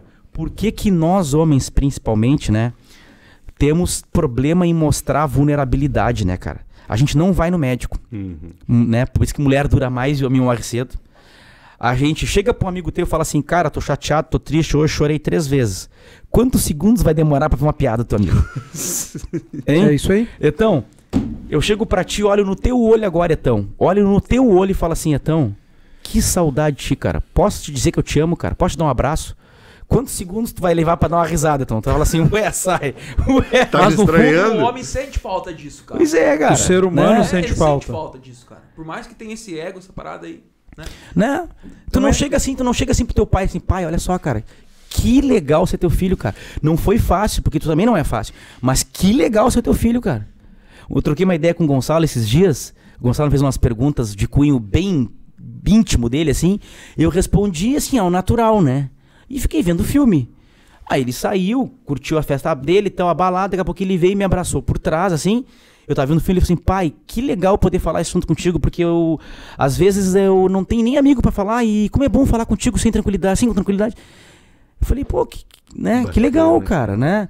E tu viu um amigo teu, assim, eu, quando minha mãe morreu, cara, eram seis horas da manhã, começou o, o, o velório ao meia-noite. Que é pra acabar com o cara já, pra deixar o cara já, já tá triste com, né? E o velório vem pra fazer assim, ó, plaf. Sim. Aí chegou às seis da manhã, cara, o meu amigo da infância, mais de 20 anos de amizade, cara, eu não sabia nem que o cara via. O cara entrou no velório. Cara, eu comecei a chorar. Meu amigo de infância, cara, meu brother de colégio, o cara ficou sabendo que minha mãe morreu, veio me ver, cara. Cara, eu dei um abraço nele assim, ele ficou meio duro, entendeu? Uhum. Porque ele não esperava aquilo ali. Eu dei um abraço nele e falei, bah, cara, que legal que tu tá aqui, não sei o quê. E eu entendi o porquê que as pessoas ficam gratas com as outras quando tu vai num velório de alguém. Porque quando é guri, tu fala assim, eu não gosto de velório. Como se alguém Gostasse. fosse gostar. Uhum. Mas se tu vai num velório, na despedida de algum ente querido, de alguma pessoa que tu gosta, cara, essa pessoa vai olhar pra ti diferente depois dali. Porque sabe que no momento da dificuldade tu tava lá. Qual é o nosso problema com isso, cara? Quando a minha avó morreu, os meus pais me deixaram em casa porque não queriam que eu visse minha avó falecida. Cara, hoje eu já fa- isso eu tive possibilidade de falar em vida pra minha mãe. Falei, "Você- tu fez uma coisa errada porque eu queria estar lá pra te dar um abraço. Eu queria estar lá pra dizer, mãe, que droga, né? A avó morreu. Né? Eles me pouparam do sofrimento, mas a vida não poupa a gente do sofrimento. Exato. Eu tinha que estar lá chorando com eles, sofrendo com eles, abraçando e dizendo, mãe, que droga, a avó morreu. É isso, é vida, cara. Ah, mas é porque tu tinha 10, não interessa a quantidade que eu tinha. Eu- o nosso time tá Aquele perdendo, eu tenho que estar junto contigo. Mas a gente tem essa dificuldade, cara. E é por isso que a gente vai reprimindo. Na psicanálise, o que, que o psicanalista busca? Aquilo que está no teu inconsciente. O psicanalista não se preocupa com o que tu está falando ele- e tem sentido, ele se preocupa com aquilo que não tem sentido. Que revela alguma coisa que está guardado no teu inconsciente. Como é que a gente faz? A gente pega um sentimento, reprime ele e joga para o inconsciente. Ele fica no inconsciente, aquilo ali faz mal pra gente. Quando ele começa a voltar para a parte consciente, ele não volta daquele jeito, ele volta disfarçado. Que é o que os psicanalistas chamam de recalque. Ele volta disfarçado. Aí tu começa a conviver com aquilo ali disfarçado e aquilo começa a criar situações que tu não tem ideia.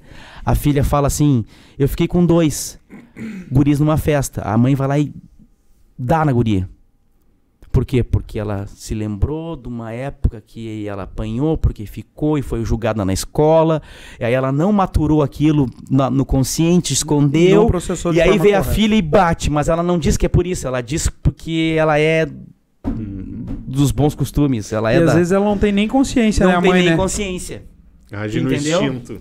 E aí o que acontece? Aí tu vai falar pra ela, o que que ela faz? Ela Não, resiste. não é no instinto. Não é no instinto. que- inconsciente. no inconsciente que ela é. É, isso, É. isso. E aí tu quer ver qual, isso. sabe qual é a gravidade disso aí? Olha só, quantos homens morrem cedo, cara, procurando um, um, um, um eterno sucesso. Que parece que é que nem sede, não passa nunca. Né? Cara, tu já tá, já tá com a tua casa legal, cara. Teu carro é, é, é legal, tua esposa é maravilhosa, teus filhos são saudáveis, cara. Não, mas eu tenho que Projeta fora Eu É. tenho que aquele. o Exatamente. que tá dentro. Exatamente. Ele, ele não, não consegue entender que não tem. Mas ele tem que provar para aqueles amigos lá da oitava Sim. série que ele não é o merda que disseram que ele era. Sim. Para aquelas gurias que não quiseram ficar com ele, agora vocês vão ver. Uhum. E aí ele começa a buscar fora, né, pra provar. É, tem que comprar um carro novo, aí financia o carro novo, ou tem que comprar uma casa, tem que comprar isso, tem que comprar aquilo, É. pá. Não é nem pra ele, é pro outro, né? E não passa. Não passa, E, nunca sabe- vai passar. e o que, que é? Eu vou fazer uma pergunta para vocês agora, para vocês verem como a gente raciocina errado. Quer ver? Olha só. Então, quantos por cento tu. Eu não posso virar muito pra esse lado aqui que eu fico com barriga. Deixa eu perguntar aqui, ó. Então, quantos por cento tu confia em ti? Quantos por cento eu confio em mim? É. Em que sentido? Em sentido de confiar em ti. Decisão? Confiança. É. É. Se tem uma coisa difícil pra fazer, tu acha que vai fazer bem, quantos por cento diz pra ti que tu vai fazer 100%? Vai dar o melhor. Vai, vai, vai, vai arrebentar. E quantos tu, por cento de ti diz assim, bah, eu tô com medo que eu acho que eu posso errar? 50. 50% tu confia em ti? E tu? Eu acho que eu já tô nos 80. Nos 80%? Eu acho uns 95. Aí vem a seguinte pergunta, cara. Quem é que vai dar pra vocês o que tá faltando? Só eu mesmo. Aí que tá. Mas como é que as pessoas fazem? Depositam o que tá faltando na companheira ou no companheiro. Aí perde a companheira, perde o companheiro, a vida acabou. É. Depositam na empresa, a empresa quebra, minha vida acabou. Depositam num cargo, perdem a eleição, meu mundo acabou. Depositam ah, num status social, começa a falar mal dele, ou ele, enfim, fez uma festa que foi mal falada, sei lá, eu, ai meu Deus, minha vida acabou. Entendeu? Na verdade, cara, a resposta correta é: eu confio em mim 100%, que eu não tenho outra opção. Sim. É isso aí. Tu entendeu? Eu pensei Exatamente. exatamente, Tu, não, tu não tem outra opção. Eu não tenho outra opção a não ser confiar Sim. em mim 100%. Então, assim, a gente acaba buscando. É, é, é muito comum tu ver. Eu vou, eu vou falar uma coisa agora e cada um vai achar um amigo aqui. Quer ver? Ó? Quantos amigos vocês conhecem que desejam se relacionar com uma mulher absurdamente maravilhosa, torturam essa mulher para ela estar sempre bonita e maravilhosa para desfilar para os amigos, Hum. né? Aí a mulher não entende o porquê que o marido é tão obcecado com aquilo, ela se sente um objeto, ela di- discute com o marido, o marido, né, xinga que ela tá feia, que ela tá gorda, tá, tá preocupada com o físico dela mais do que a própria mulher, porque é, ele depositou nela alguma coisa. E ela, se ela vai engordar e vai perder aquela exuberância que fez ele escolher ela, ele vai perder os 10, 15% que ele depositou nela pra recuperar. Entendeu? Uhum. Tem gente que faz isso com carro, cara. Tem cara que tem um carro melhor que a casa. Exatamente. Quantas pessoas a gente conhece em cidade pequena isso é muito comum. Comum. O cara tem um caminhonetão e uma casa que vale menos que a caminhonete, entendeu? Não tem sentido. Mas a gente tem essa postura e isso é mais comum no homem porque o homem é mais frágil na questão da vaidade. Né? Eu cometi, quando eu passei no concurso, mas eu cometi todos os erros que vocês podem imaginar. né? Eu tinha um carro que era um carro simples e tinha recém passado no concurso e eu tinha um estagiário que chegou assim, doutor, olha só. Olha como é que é o ego masculino. Ah, mas era um puta de um concurso. É, não, mas olha o ego masculino. Chega meu estagiário e fala assim, doutor, olha só, não me leve a mal. Mas eu olhei aqui o estacionamento do fórum e o seu carro é o carro mais chinelo que tem. O seu carro é o carro mais bagaceiro que tem. Não que isso signifique alguma coisa, mas eu tô lhe dizendo isso para o senhor guardar no seu coração. Teu, só falou isso para mim. Aí eu pensei assim, ah, cara, esse carro aqui tô bem, tá na quarta parcela, o carro tá com 7 mil quilômetros. Não tem por que trocar. É um carro simples, popular, tá tranquilo, tá beleza. Não, tá beleza, cara. Ah, 7 mil quilômetros. É, mas é um carro que não tem potência, né, cara? Porque na estrada eu acelero, ele não vai. Aí eu comecei a botar defeito no carro. Aí eu cheguei em casa e falei pra minha esposa assim, olha, trocar de carro. Uma questão de segurança. Que eu faço uma ultrapassagem, eu piso e não vai, tem que me dar segurança, segurança. Eu, não, tudo bem, acho que tem razão mesmo, tá certo, precisava de uma viagem, né? Aí cheguei na, na, na revenda Chevrolet. Cheguei lá, veio uma mulher, e aí às vezes a gente não entende é, as artimanhas da venda. Ela chegou, me viu, ela já deve ter sacado tudo ali, né? ela chegou assim, eu deterno já, não precisava estar deterno, né? Mas tava Sim, deterno já, porque sim. fazia parte do pacote ego, né? Claro. Ego. Aí eu cheguei deterno, ela assim, doutor, doutor, Aí Doutor, pegou. não, falou doutor, chegou a sair uma lágrima do olho assim, ó. chegou a sair uma lágrima do olho. Eu cheguei a falar ela só um pouquinho. Pode Repete, repetir o doutor repete. de novo? Doutor, eu sim, sim, aqui ó. E então, cheguei a fazer assim com as mãos assim, ó. Pois não? Pois não? Veja bem, veja bem. Aí ela assim, não, seguinte, eu vi o senhor entrando aí e pensei. Tem um carro pra este homem. Pronto. Este homem. Só que tem uma coisa, só tem quatro no estado. Bah. Puta. Cara, o que que aconteceu? Quando ela falou só tem quatro no estado, eu tive um AVC, alguma coisa, e aí corta o tempo e dá umas seis horas depois, eu não me lembro de nada, eu tô com esse carro. Então, assim, o que eu fiz nessas seis horas eu não sei. Entendeu? Tudo que era coisa, eles me enfiaram assim. Tu quer botar uma mamona especial aqui, que umas freiras albinas fizeram, que tu bota embaixo do carro e a areia não penetra? Quero. Tu quer um som aqui que tu aperta um botão e, e sai um massageador na orelha, que assim, e tu quero. Tu quer um farol de milha que tu aperta, e troca de cor e faz uma musiquinha, né? Para pa pa pa pa pa pa, pa. Quero, quero, quero. Quer uma buzina. Tudo que era acessório no carro eu comprei. Quando eu cheguei, o carro parecia uma ambulância, né? Tinha, tinha tudo, assim que tu puder imaginar, tinha. Era cheio de botão. Aí cheguei, mostrei pra minha esposa, né? Ela ficou feliz e tal, e ela assim, é, só por curiosidade. tu comprou à vista ou tu parcelou? Não, não, claro, né? A voz chegou até a sair mais fina, assim. É, eu... Parcelamos, né? Parcelamos um pouquinho. Deixa eu ver o carnê aqui. Ah, quando eu olhou o carnê. Uma, Tá louco, uma, cara. uma King James. Era o Velho e o Novo Testamento, eram os dois juntos. Era, era o Novo. Pra te ter uma ideia, cara, eu- é, tu pagava uns dois, três anos e, e Noé não tinha construído a arca ainda, entendeu? O Noé tava bem longe de construir a arca, tchê, e aí foi pagando aquele negócio e foi me dando uma raiva, porque comia, comia boa parte do meu salário, cara, e aí eu comecei a entrar no mundo dos adultos, que é fazer conta, né? Porque quando tu não tem nada, tudo é maravilhoso. Sim. Eu era guri, né? Estudante. Aí tu quer ter a melhor net, ou TV a cabo, tu quer ter o carro, tu quer ter os teus, filhos no melhor colégio, aí começa o padrão aqui, ó. Ah, subi. E aí na hora de fazer o, o- né? Então eu passei cinco anos numa relação de ódio com esse carro, porque cada vez que eu pagava o carnê, me dava uma raiva. E pra fechar e ser punido, porque Deus é muito bom comigo, cara. Sempre quando eu falho, a punição vem a galope, cara. Entendi. Um ano antes de finalizar o carro, esse carro, a Chevrolet para de, de fabricar e a, e a volta para para outra fábrica que fazia o agora vou me lembrar é, Toyota não me esqueci agora que fazia o- uns, uns carrinhos esportivos uns jeepzinhos esportivos me esqueci agora Suzuki. Suzuki volta essa planta dessa, desse carro para Suzuki então o meu carro eu comprei por 85 naquela época em 2007 isso. olha a paulada que foi o Porra. ego no último ano de pagar o carro, o novo custava 59, porque eles estavam torrando para poder acabar. Cara, eu fui severamente punido, cara. O que, que eu fiz? Deus, entendi.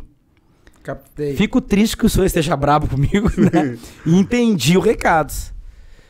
Fiz de novo? Evidente. Que a gente tem que fazer mais vezes para aprender. Não é só uma. né? né? Não é só uma, mas assim, eu compreendi que tem uma coisa chamada ego que a gente tem que controlar, né? Tá, ô Igor, e, e tu acha que isso que é só com experiência pro cara pegar? Ah, ou, cara. É, infelizmente, cara, tem coisas que a gente precisa vivenciar porque assim, ó, cada um enxerga de um lado. Se eu te conto que eu tive esse problema, tu vai achar que contigo vai ser diferente. Entendeu? E tu vai olhar de um outro patamar e sair de um, de um outro ângulo e vai acabar cometendo, não talvez o mesmo erro, mas igual, né? No mesmo sentido do ego que eu me refiro, né? Tu quer ver um exemplo? Quantas vezes a gente fez coisas que não, não precisava fazer, mas para dar uma resposta para alguém? Tu já notou que a, a importância que a gente acaba dando para outras pessoas? Eu falo isso em relação a situações familiares, por exemplo.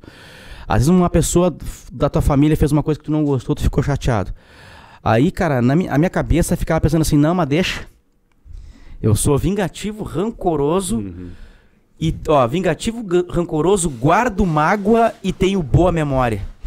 Era assim que eu pensava, né? Aí um dia eu pensei assim, cara, mas essa pessoa não tem essa importância na minha vida, cara, vai ficar tanto tempo me ocupando na minha cabeça assim. Aí eu comecei a, a largar, entendeu? Mas aí só com o tempo, né? Porque tu precisa entender o todo, né? Então, assim, infelizmente, cara, o homem, ele tem um problema com a questão do ego, porque o- a relação entre os homens é uma relação tóxica. Entendeu? Tu chega num grupo de futebol e fala assim, galera, tô quebrado, tô me separando da minha mulher, não paro de chorar. E tô comendo dois, dois potes de sorvete por dia pra me acabar, pra me destruir, né? Ouvindo rock set. Eu escuto. é pra cortar o pulso de colher. De colher pra doer, né? Pra doer aqui. ó. Pega uma colher e vai enfiando no pulso. Se tu falar isso aí, cara, tu vira persona não grata no grupo. Sim. Tu não vai ser mais convidado pros churrascos, os caras não querem falar contigo. Entendeu? E assim é, o meu pai, quando ficou doente, cara, se eu dissesse pra alguém que ele tava doente, ele ficava louco comigo. Entendeu? Porque ele tinha aquela coisa assim, não diga pros outros que eu tô doente. Mas por quê, né? Ele perdeu toda a oportunidade das pessoas dedicarem energia positiva pra ele, quererem a recuperação dele. Não, não, não ficava furioso. Porque ele achava assim que iam ver ele como uma pessoa em declínio Fraca. fraca. Então, assim, talvez a geração do Gonçalo, do meu filho, da minha filha, talvez eles já tenham menos isso, mas eu acho que em nós isso é muito forte ainda, cara. É muito forte. Porque, por exemplo, se tu perde todo o teu dinheiro, tu continuaria em Nova Hartz? É. É difícil, né? É. Tu mudaria o teu padrão de vida pra menos morando na mesma cidade?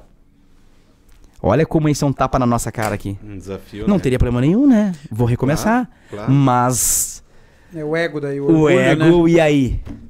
É o orgulho. É brabo, né, cara? Então, assim, não é culpa nossa, a gente herdou isso aí, né? Mas a gente realmente tem que aprender a viver. E eu vou te dizer, cara, depois que tu aprende isso, tu sabe que eu tava lendo as meditações do Imperador Marco Aurélio. Um livro de dois mil anos atrás aí. E ele falou assim, ó. Quando tu descobre aquilo que é indiferente, tu não te preocupa com o que não faz diferença. Então, assim, quando tu descobre na tua vida que tem coisas que pra ti não, não tem importância, tu deixa de te preocupar com elas. Né? E a única coisa que a gente controla é o pensamento, cara. O resto, tudo depende do- de alguma coisa. Até a tua saúde. Tu não pode dizer pra tua, pra tua célula, para de te reproduzir que nem uma louca, senão eu vou ter câncer. Não pode. A única coisa que tu controla é o teu pensamento. É a única coisa, cara. Ô, Toto, aí Freud explica, lembra que nós falamos? O que, que eu penso quando eu penso? Tá aí, ó. É isso aí, cara. Por que que diz assim, ó, se tu pegar... é, eu sou um cara que não sou religioso, eu tenho religiosidade, que é diferente. Quando eu gosto de ler alguns livros ah, sagrados de várias religiões para tentar pegar o que, que tem escondido ali. Quando tu pegar a Bíblia e fala assim, orai e vigiai, não é o outro, cara. Uhum. É tu. Sim. É tu. Uhum. Analisa o que tu tá pensando. Né? Porque é evidente, cara, que tu traz uma série de problemas quando tu te comporta e pensa de maneira prejudicial. Entendeu? Sim. Isso aí. Tu chega num presídio, tu vai ajudar um cara, então. Chega lá no presídio, eu cheguei uma vez encharqueadas, tinha um preso que tava há seis meses mais do que ele precisava ficar naquele regime ali. E eu cheguei pro cara e falei, Tchê, eu vim aqui porque eu tô fazendo uma inspeção aqui, né? Analisando alguns casos específicos e tu tá seis meses mais do que tu deveria estar nesse regime. Então vou, vou fazer o pedido para vara de execução criminal para te sair e ir para um presídio, para um regime mais brando, porque tu já tem merecimento para isso. Ele fez assim, então. Eu falei e ele sentado assim, de lado para mim assim, ó. Ele não me respondia. Eu falei, eu falei, tu, tu compreendeste o que eu falei? E ele sim. E o que que tu, o que que eu disse? Não, o senhor disse que eu tô há mais tempo do que eu deveria nesse regime, que meu comportamento é ótimo, eu sou trabalhador aqui dentro e eu devo progredir. Eu falei, é. E ele não está feliz? Ele, não, mas eu não entendi. O senhor- o senhor vai fazer esse pedido? Sim, porque é, isso é a lei. Tá, mas você vai me ajudar? Sim, eu vou te ajudar. Tá, e, eu, e essa ajuda vai vir para mim? É, para ti. Por quê? Porque no, ele não conseguiu compreender, diante do cenário dele de maldade que tem na volta ali, de muita disputa, de briga, de facções, não sei o quê, um lugar hostil que é um presídio. Ele perdeu, cara, a noção do que, que é ajudar. Vocês Ser conseguem ajudado. compreender isso, a, a gravidade que é isso aí? Então eu digo assim, eu separo as pessoas em três níveis. Tem pessoas, cara, que o- elas estão ativadas no modo sobrevivência. Ponto. Não tem quem. Não, ela, não, ela não consegue analisar, então assim, vou estudar, fazer um curso, não adianta. Puxar o freio de mão pra pensar. Não, não consegue porque o botão ali é da sobrevivência. É o que eu vou comer daqui a duas horas. É o desespero. Tem muitas pessoas que são assim. E geralmente essas pessoas tomam decisões impulsivas. E como é- qual é que é o Né? passo pra mudar, Igor? Eu Dá acho que só a reflexão. Só que as pessoas que são pobres, isso é difícil tu exigir, que são muito pobres e estão numa situação muito desesperadora. E às vezes não é questão de dinheiro, viu? Às vezes é uma pessoa muito rica que também tá nesse modo, porque tá naquela coisa da ambição, da cobiça, né? Mas é mais fácil a gente perceber isso em quem vive numa pobreza extrema, porque às vezes a pessoa não toma decisões adequadas, porque, cara, eu vou dar um exemplo pra ti. Eu trabalhei num caso horroroso, não sei se eu te contei pra vocês aqui na outra vez, de uma menina em Pelotas que morreu por asfixia por vermes, cara. Por vermes. Ah, eu- essa história. Né? Jesus. Esse caso nunca vou esquecer, cara. Nunca vou esquecer. Porque, cara, que morte mais estúpida, cara. Pelo amor de Deus. Só que assim, ó, tu acha que o cara vai parar? Vou ver no médico a possibilidade. Tio, o cara era papeleiro. Uhum. O cara, ele, ele ganhava dinheiro, eh, na época, assim, como se fosse dinheiro de hoje, ele ganhava 80 reais por. Era 30. e- Era tipo assim, 80 reais por semana. Era me- eh, hoje seria menos da metade, salário mínimo. Ele- eles comiam feijão com farinha. Bah. Entendeu? Aí quando a acusação, quando eles foram acusados de homicídio por negligência em relação à filha, eu pedi exame, todo mundo tinha vermes, cara. O cachorro, todo mundo tinha e estava infestado de vermes, ou seja, os outros iam morrer também logo em seguida, entendeu? Porque não era, não foi assim, vamos, né? Então tem Sim. pessoas que estão no modo sobrevivência, às vezes por uma questão econômica, infelizmente, outras vezes porque por, por cobiça, por ambição, Sim. ou por, né? Às vezes tu nota isso muitas vezes nas pessoas que têm problema com droga, cara. É muito, eu fico muito desesperado quando eu vejo pessoas assim, alcoólatras, num nível que a pessoa já não é nem mais a mesma. Ela, ela- nem ela se reconhece mais. Tem pessoas, cara, que estão num outro nível, que é o nível da razão. Elas conseguem parar pra pensar. Elas discutem com o cara no trânsito, eu não tenho vontade de dar cinco tiros no cara. Eu falo, cara, tá aqui meu cartão, né? Vamos acertar, eu tô errado, eu bati na traseira do carro, me desculpa. Embora o outro cara esteja com uma barra de ferro, porque tá no, no nível da sobrevivência, o outro fala, cara, nada a ver. Né? Tô, deu, acabou. O terceiro nível que é o mais difícil de encontrar, que são aquelas pessoas que têm uma intuição, cara. São aquelas pessoas que tu não fala nada e ela chega assim, tu não tá bem hoje, né?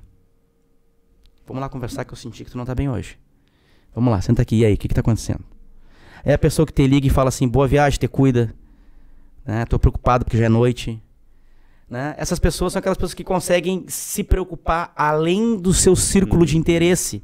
Entendeu? É a pessoa que percebe a energia do local, é a pessoa que chega e fala assim, então, outra vez que eu vim aqui, cara, tu tava com o cabelo solto, agora tu tá com o cabelo samurai aí. Pô, tu tá gato aí, velho. Pô, parabéns aí, tu tá bonitão, né? Fico feliz que tu esteja evoluindo na tua carreira e parabéns. Mas ele, ele sentiu que naquele dia, naquele momento, o Etão precisava ouvir isso. E aí ele fala, e são aquelas pessoas que daqui a 10 anos falam assim: teve um dia que tu me Eu falou um lembro. negócio. Uhum. Esse é o Mas terceiro o, nível. O que que tu dá pro, pro cara nessa hora, poetão aqui? É, tu tá te Eu importando. fiquei, eu fiquei preocupado com essa tua frase. Não, não, não, vamos, não, não. vamos organizar isso Não, aí. não, não. Porque assim, ó. O que que tu tá eu sou um cara da fronteira, eu sou um cara da fronteira. Nego vai. velho, nego velho. Não, mas o que que tu tá oferecendo pra ele? Amor, né? Sim.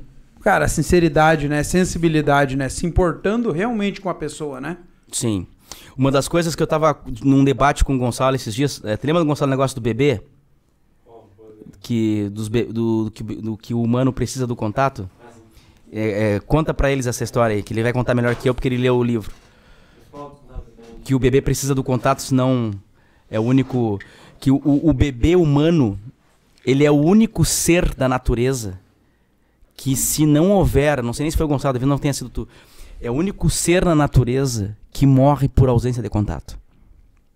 Porque assim, ah, eu estava lendo um artigo médico de, uma, de um local onde, sabe aqueles tempos que botavam os bebês nas rodas, né? Naquelas rodas assim que ah, eu não quero meu filho, botava naquelas rodas assim e era uma espécie de uma, sabe aquelas rodas giratórias de banco? Uhum. Isso ficava nas igrejas, nos conventos, largava ali, girava e a criança ficava já por dentro do imóvel. Aí vinha uma freira, pegava e- e recebia como um órfão, entendeu? Caraca. O que, que acontecia assim? É, eles achavam por um bom tempo que eles não podiam dar amor e contato, porque depois, se essa criança fosse receber uns pais, já estaria apegado ali. Como tu faz com um bicho, Hum. entendeu? Tipo assim, ah, hã? Ah, que isso aí tem uma explicação evolutiva, que é isso que a gente tava falando. É isso, explica pra eles. Como o bebê nasce muito prematuro, ah, por uma questão evolutiva de que quando a gente começou a andar bípede, o quadril da mulher era muito pequeno para nascer um bebê muito maturo. Uhum. né? Então, acabei, então, bebês que nasciam antes sobreviviam mais, inclusive a Uhum. mulher sobrevivia. Então, por exemplo, um, um- um cavalo que tem um filhote, ele já nasce trotando. Galopando. Uhum. Isso, já o bebê precisa de cuidado. Então, é meio que um artifício da evolução para fazer que a gente fique perto dos, dos bebês, porque eles precisam desse contato, né? Então, isso acontece com outros primatas também, que eles precisam não só da questão fisiológica, como da questão eh, gregária, né? De, de, carinho mesmo. É uma questão eh, evolutiva até. E aí o que acontece? Se o bebê humano não tiver contato com outro ser humano, por mais que ele tenha água e coisa, ele- a chance dele morrer é grande. E nesse estudo eles fizeram uma análise e viram o seguinte, que os bebês que não tinham contato humano tiveram um índice de mortalidade dobro com os que tinham a enfermeira ali segurando no colo, conversando. Então assim, ó, cara, tu quer, tu quer enlouquecer alguém, as pessoas falam assim, ó, né, esses presídios lotados aí, cara, o presídio lotado, ele é melhor do que um presídio que tu esteja numa cela sozinho, com todo o conforto, só tu. Porque tu enlouquece, cara. Tu enlouquece. Vocês não têm noção. Se vocês conhecerem um presídio federal, tá? Eu tive a oportunidade de conhecer, aonde fica um cara sozinho, é coisa mais linda o presídio. Bonitinho, limpo. Só que tu enlouquece. Porque olha só, é tu e os teus pensamentos. 24 horas. Tu vai ali uma hora no sol e volta pra uma cela, tu e os teus pensamentos. Cara, tem gente que não consegue conviver sozinho, consigo mesmo.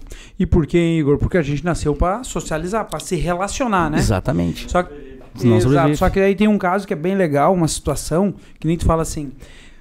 Eu- se eu nasci pra me relacionar, eu tenho que ser vulnerável para conseguir me relacionar verdadeiramente, né? Ah, perfeito. Porque se eu ah, ser aqui artificial contigo, eu sou artificial com o Toto, eu acabo me apagando, né? Sim, E exato. aí é a mesma coisa que eu estar numa cela vazia, né? Exato. Não, perfeito, perfeito. É, tem um escritor que eu gosto muito, eu vinha debatendo com o Gonçalo sobre ele, que é o Franz Kafka, né? E na, na Metamorfose, que é o livro, um dos livros mais clássicos dele, ele trabalha muito assim, que o homem, aca- a gente acaba dedicando sentimentos a coisas e coisificando o homem. Uhum. Nesse livro, ele vira uma barata, não vou dar nenhum spoiler, mas ele vira uma barata e as pessoas não se preocupam que ele virou uma barata, se preocupam, se preocupam que ele vai perder o emprego. Né? Ele mesmo se preocupa, ele, ele, ele, ele fica em pânico que e agora, como é que eu vou trabalhar, né? Agora, a primeira coisa que ele pensa é como é que eu vou ir trabalhar. Sendo que ele acabou de virar um inseto. Sim. Mas por que isso aí?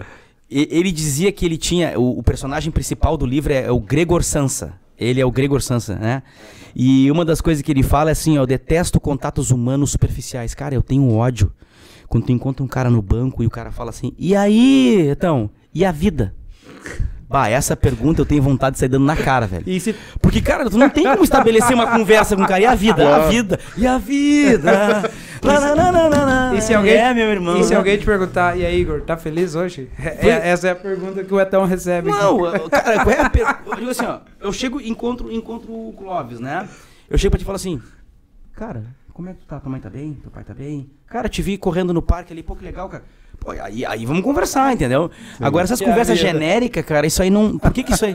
Por que que isso aí é irritante, cara? Porque, né? A pessoa fala assim, ó, e aí? Olha então, e, E aí? E esse tempo? Aí tu fala assim, ó. Tá feliz? É. Tá feliz? tá? E o Gregor Sansa, ele tinha pavor no livro. Ele cita o ódio que ele tinha, que ele chamava de contatos humanos cambiantes, que não são profundos e tão pouco duradouros. Que é aquele contato que às vezes o cara tem. E, entendeu? Eu vou dar um exemplo, assim, uma coisa que eu adoro fazer. Cara, eu tenho paixão de fazer. Eu adoro chegar em alguém que tá trabalhando numa coisa muito maçante e quebrar a expectativa da pessoa. Padrão. Eu chego assim no, no pedágio e falo assim, tia, eu nunca vou me esquecer disso aqui. Eu ia todo dia no pedágio, tinha uma senhora que me atendia toda manhã quando eu trabalhava em São Jerônimo. E Eu, eu, eu morava em Porto Alegre, me deslocava a São Jerônimo e pegava o pedágio, que agora não tem mais, mas pegava o pedágio. E um dia eu vi que ela cortou o cabelo. Aí eu passei pra ela assim, olha, que sensacional, hein? A senhora tá com esse cabelo aí, esse cabelo ficou muito bem na senhora. Cara, ela perdeu, porque ela assim, ó, tudo bom? Obrigado, boa viagem. Tudo bom? Obrigado, Sim, boa viagem. tá Tudo bom? Obrigado, boa viagem, né? Aí eu falei, cheguei, primeira coisa, o seu cabelo tá maravilhoso. Cara, ela ficou assim, Quebrou o padrão. Bloqueou, bloqueou. Né? No caixa agora, quando eu fui no mercado ali em Gramado, tem muito nordestino ali, né? Pessoas que vieram de outros estados trabalhar. E aí eu comprei um chocolate, cara, e eu faço umas coisas assim que eu me divirto, cara. Eu comprei um, na Páscoa, um ovo de chocolate e tal, e ela falou assim, eu tenho uma vontade de comer esse chocolate, dizer que é tri bom, né? Eu falei, claro que é bom e tal. Bah, maravilhoso. Aí passou as compras e tal, eu falei, tá, isso aqui é pra ti. Ela ficou assim, como assim? Ué, tu não falou que tu ia comer? Tá aqui, isso aqui eu vou dar pra ti. Ela assim, "Ah, ah, ah", e gasgou aqui, cara, e não saía. E ela assim, não, mas não, mas eu, eu quero que tu experimente chocolate aqui e tal. Ela ficou, cara, eu acho isso, ganho, cara, eu me divirto horrores, por quê? Porque tu entendeu a jogada? Ali eu toquei numa coisinha ali, né, e ela ficou assim, pá, muito obrigado. Falei, Não, não, eu, eu queria ver essa, tua rea-". eu me divirto com essas reações, cara. É tu chegar, por exemplo, assim, num policial que tá na esquina e falar assim, pô, cara, valeu, brigadão aí por estar na esquina aí, pô, eu moro aqui, bato, me sentindo seguro e tal. O cara não escuta isso. Entendeu? É o que eu falei pra vocês do dia que eu fui tirar o sangue ali, na, fazer a coleta no, no meu estágio no laboratório, quando eu né, tava no meu, no meu- na minha graduação de biomedicina, e, e fazendo o estágio ali, a criança me abraça. Eu já tinha feito 15 coleta. Tudo bom, obrigado.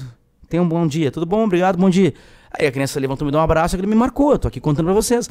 Então, parábola do Schopenhauer do dilema do porco espinho, que o porco espinho quando tá em inverno ele tá com frio. Aí ele chega para se agregar com os outros, para ter contato social, só que ele se fere por causa dos espinhos. Aí ele se afasta de novo. E ele fala que esse é o ser humano, né? A gente tá sempre tentando contato com os outros, mas daí nessas, nessas relações superficiais a gente Se machuca. Se espeta, é. E é assim, e- e- isso é um problema que eu tenho. Eu tinha, né? Agora eu tô melhorando, graças a Deus, porque eu tenho, eu tenho juízo crítico. Mas eu, eu era muito crítico com a postura dos outros. E aquilo ia me fazendo ficar cada vez mais fechado. Aí eu tava lendo ah, um, uma análise da Bíblia lá, e aí e eu sou muito desconfiado, eu gosto de ler 200 coisas, eu, eu leio tudo. Teve uma época que eu li o Nietzsche, a Bíblia, bu- budismo e o espiritismo tudo junto, Pra ver se tinha alguma coisa que Conexão, pudesse conectar e tal, porque o Nietzsche bate muito contra as religiões, né? E aí, olha só, cara, aí tem aquela parte que Jesus fala assim que a gente tem que perdoar 77 vezes 7. Aí eu fiquei, por que esse número, né? Primeira coisa que eu fiquei pensando, né? Por que, que a gente tem que perdoar 77 vezes 7? Aí eu fiz o cálculo. 77 vezes 7, o que, que dá aí, Gonçalo? O que, que dá aí, então? Vai dar 400 alguma coisa? Aí eu falei assim, 7 vezes 7, 49, 7 vezes 7 mais 49 dá 569, é isso? Faz aí, pra nós. Aí eu falei assim, por que que... Por que que 539. Por que que Jesus diria que a gente tem que perdoar 539? Por que que ele escolheu esse número? Por dia. Por dia. Por quê? Porque, cara, o dia que tu perdoar 539 alguém, vezes alguém, é que isso virou rotina. Então, o que que Jesus quer dizer pra nós? Que perdoar deve ser rotina. E sabe o que eu aprendi, cara? Tá todo, ninguém sai de manhã querendo, nem, nem mesmo o cara que vai cometer um crime, é muito difícil que ele saia de manhã, se acorde de manhã assim, tipo, vou estragar a vida de alguém hoje é hoje. É muito difícil. Querendo errar. É, é, todo mundo tenta acertar, só que tem gente, cara, que não tem as ferramentas, não adianta. E nesse contato fere os outros, né? Mas a gente tem que ter isso aí. Eu tenho uma tese de tanto atender direito e família. Eu atendo mil pessoas por mês, né, cara? Aqui em Gramado menos, mas em Pelotas, todos os atendimentos da cidade inteira só eu fazia. Só atendia mil pessoas por mês. Primeira coisa, cara, família é lugar de perdão. Ponto. Porque assim, ó, não, não busca compreender com a razão a família. Tu não vai conseguir. Não vai. Porque assim, ó, eu tinha uma concepção do meu pai que quando eu me dei conta que ele tinha 40 anos quando eu nasci, ele era um guri. Porque eu tenho 44 e eu me sinto assim. Só que quando eu vejo as fotos dele, com aquela carpeta debaixo do braço, aquela calça boca de sino, eu vejo ele como um velho. Mas ele tinha 40 anos, cara. E não 40 anos hoje que, que eu tenho acesso à informação. É 40 anos, cara. Diferente, de, de enciclopédia. Em outra época. Outra época, entendeu? Quando eu vejo que minha mãe. ah, eu nasci, minha mãe tinha 29 anos, cara, era uma guria.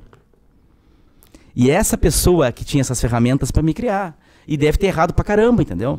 Então a gente tem que nem tu falou ali. Eu, tu falou assim, ah, porque a gente foi criado a pontapé e tal. Tu escolheu bem as palavras, mas tu. As palavras que tu citaste foram palavras duras. Tu poderia ter maquiado, mas tu deu palavras duras. Se tu consegue falar disso, 1 a 0 pra ti. Se tu tá dizendo que isso era momentos distantes do que nós temos hoje, outras épocas, outras ferramentas, 2 a 0 pra ti. E se tu não faz isso, 3 a 0 pra ti. E se tu consegue perdoar quem fez, 4 a 0 Então, assim, na família é isso aí. Hoje, eu vou contar uma situação pra vocês hoje que me emocionou muito, assim, ó. Atendo duas pessoas hoje, dois senhores.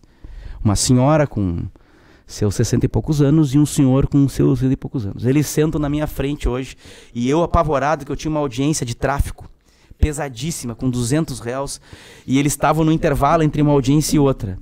E eu olhei assim, divórcio. Eles queriam se divorciar. Aí eu assim, vocês querem se divorciar? Ah, sim, doutor. Quanto tempo vocês estão juntos? A gente está junto há 20 e poucos anos. E por que vocês querem se divorciar? Eu não devia ter falado isso. Mas me Sim. Aquilo escapou da minha boca, assim, por que que vocês querem? Ou deveria, deveria, né? Aí ele falou assim, doutor, o negócio é o seguinte, ela me trai, olha só o contexto, ela me trai, eu sempre perdoo, a gente volta, volta, volta, mas eu não aguento mais porque ela me trai, eu quero me separar e não sei o que, e eu olho pra mulher e ela tá segurando o choro. E eu não aguento mais e, e eu quero acabar e, e eu- nós temos um filho de 15 e outro filho maior e a gente vai organizar quem vai ficar com o menor e quem vai ficar na casa de quem e tal, porque são 20 e poucos anos, mas agora chegou, eu não quero mais saber. Geralmente, quando tem um acordo entre o casal para vir na defensoria, eles estão com a decisão tomada. Mas ele falava e olhava para a mulher e a mulher estava segurando o choro. Aí eu virei para ela e falei assim: A senhora não tá muito segura que quer a separação, né? Cara, parece que eu, parece que eu abri as porteiras ali. Começou a chorar. Começou a chorar, começou a chorar, começou a chorar. Eu, eu, eu falei pra ele assim: Olha, essa coisa de traição não interessa. É, nesse momento não interessa. Eu preciso saber. Eu não preciso, eu não- tu poderia me dizer qualquer motivo. A minha pergunta é: vocês querem se separar ou não? O motivo não importa, né? Mas eu tô vendo que ela tá bem emotiva. O que, que aconteceu e tal? Ela ficou ali e tal. Olha só, a senhora tem problema de alcoolia, alcoolemia, né? Alcoolismo. Ela vai para um bar que fica perto da casa dela. Lá ela bebe, os caras se aproveitam dela. E ali, quando ela começou a chorar, é porque ela estava vulnerabilizada porque o casamento tinha chegado ao fim. E ela não consegue se tratar. Eu tenho 44 anos e estou com umas pessoas de 60 que não estão conseguindo sentar e conversar e resolver. Aí eu fiz a terceira pergunta idiota da tarde. Eu olhei pro senhor e falei assim: o senhor ama ela? Também não devia ter feito essa pergunta. Mas fiz, porque que eu tava especialmente idiota nesse dia, né, hoje. Aí ele olhou assim: eu amo ela. E começa a chorar. Aí eu fico eu com dois, duas pessoas chorando na minha frente, mais velhas do que eu, e eu olhei pros dois assim e falei: bom, então o negócio é o seguinte: eu vou chamar os filhos de vocês, a gente vai conversar na próxima semana, o senhor vai escrever um diário e vai me trazer esse diário. A senhora vai escrever um diário, me trazer esse diário de hoje até semana que vem. Vamos sentar com os filhos de vocês e vamos ver o que nós vamos fazer.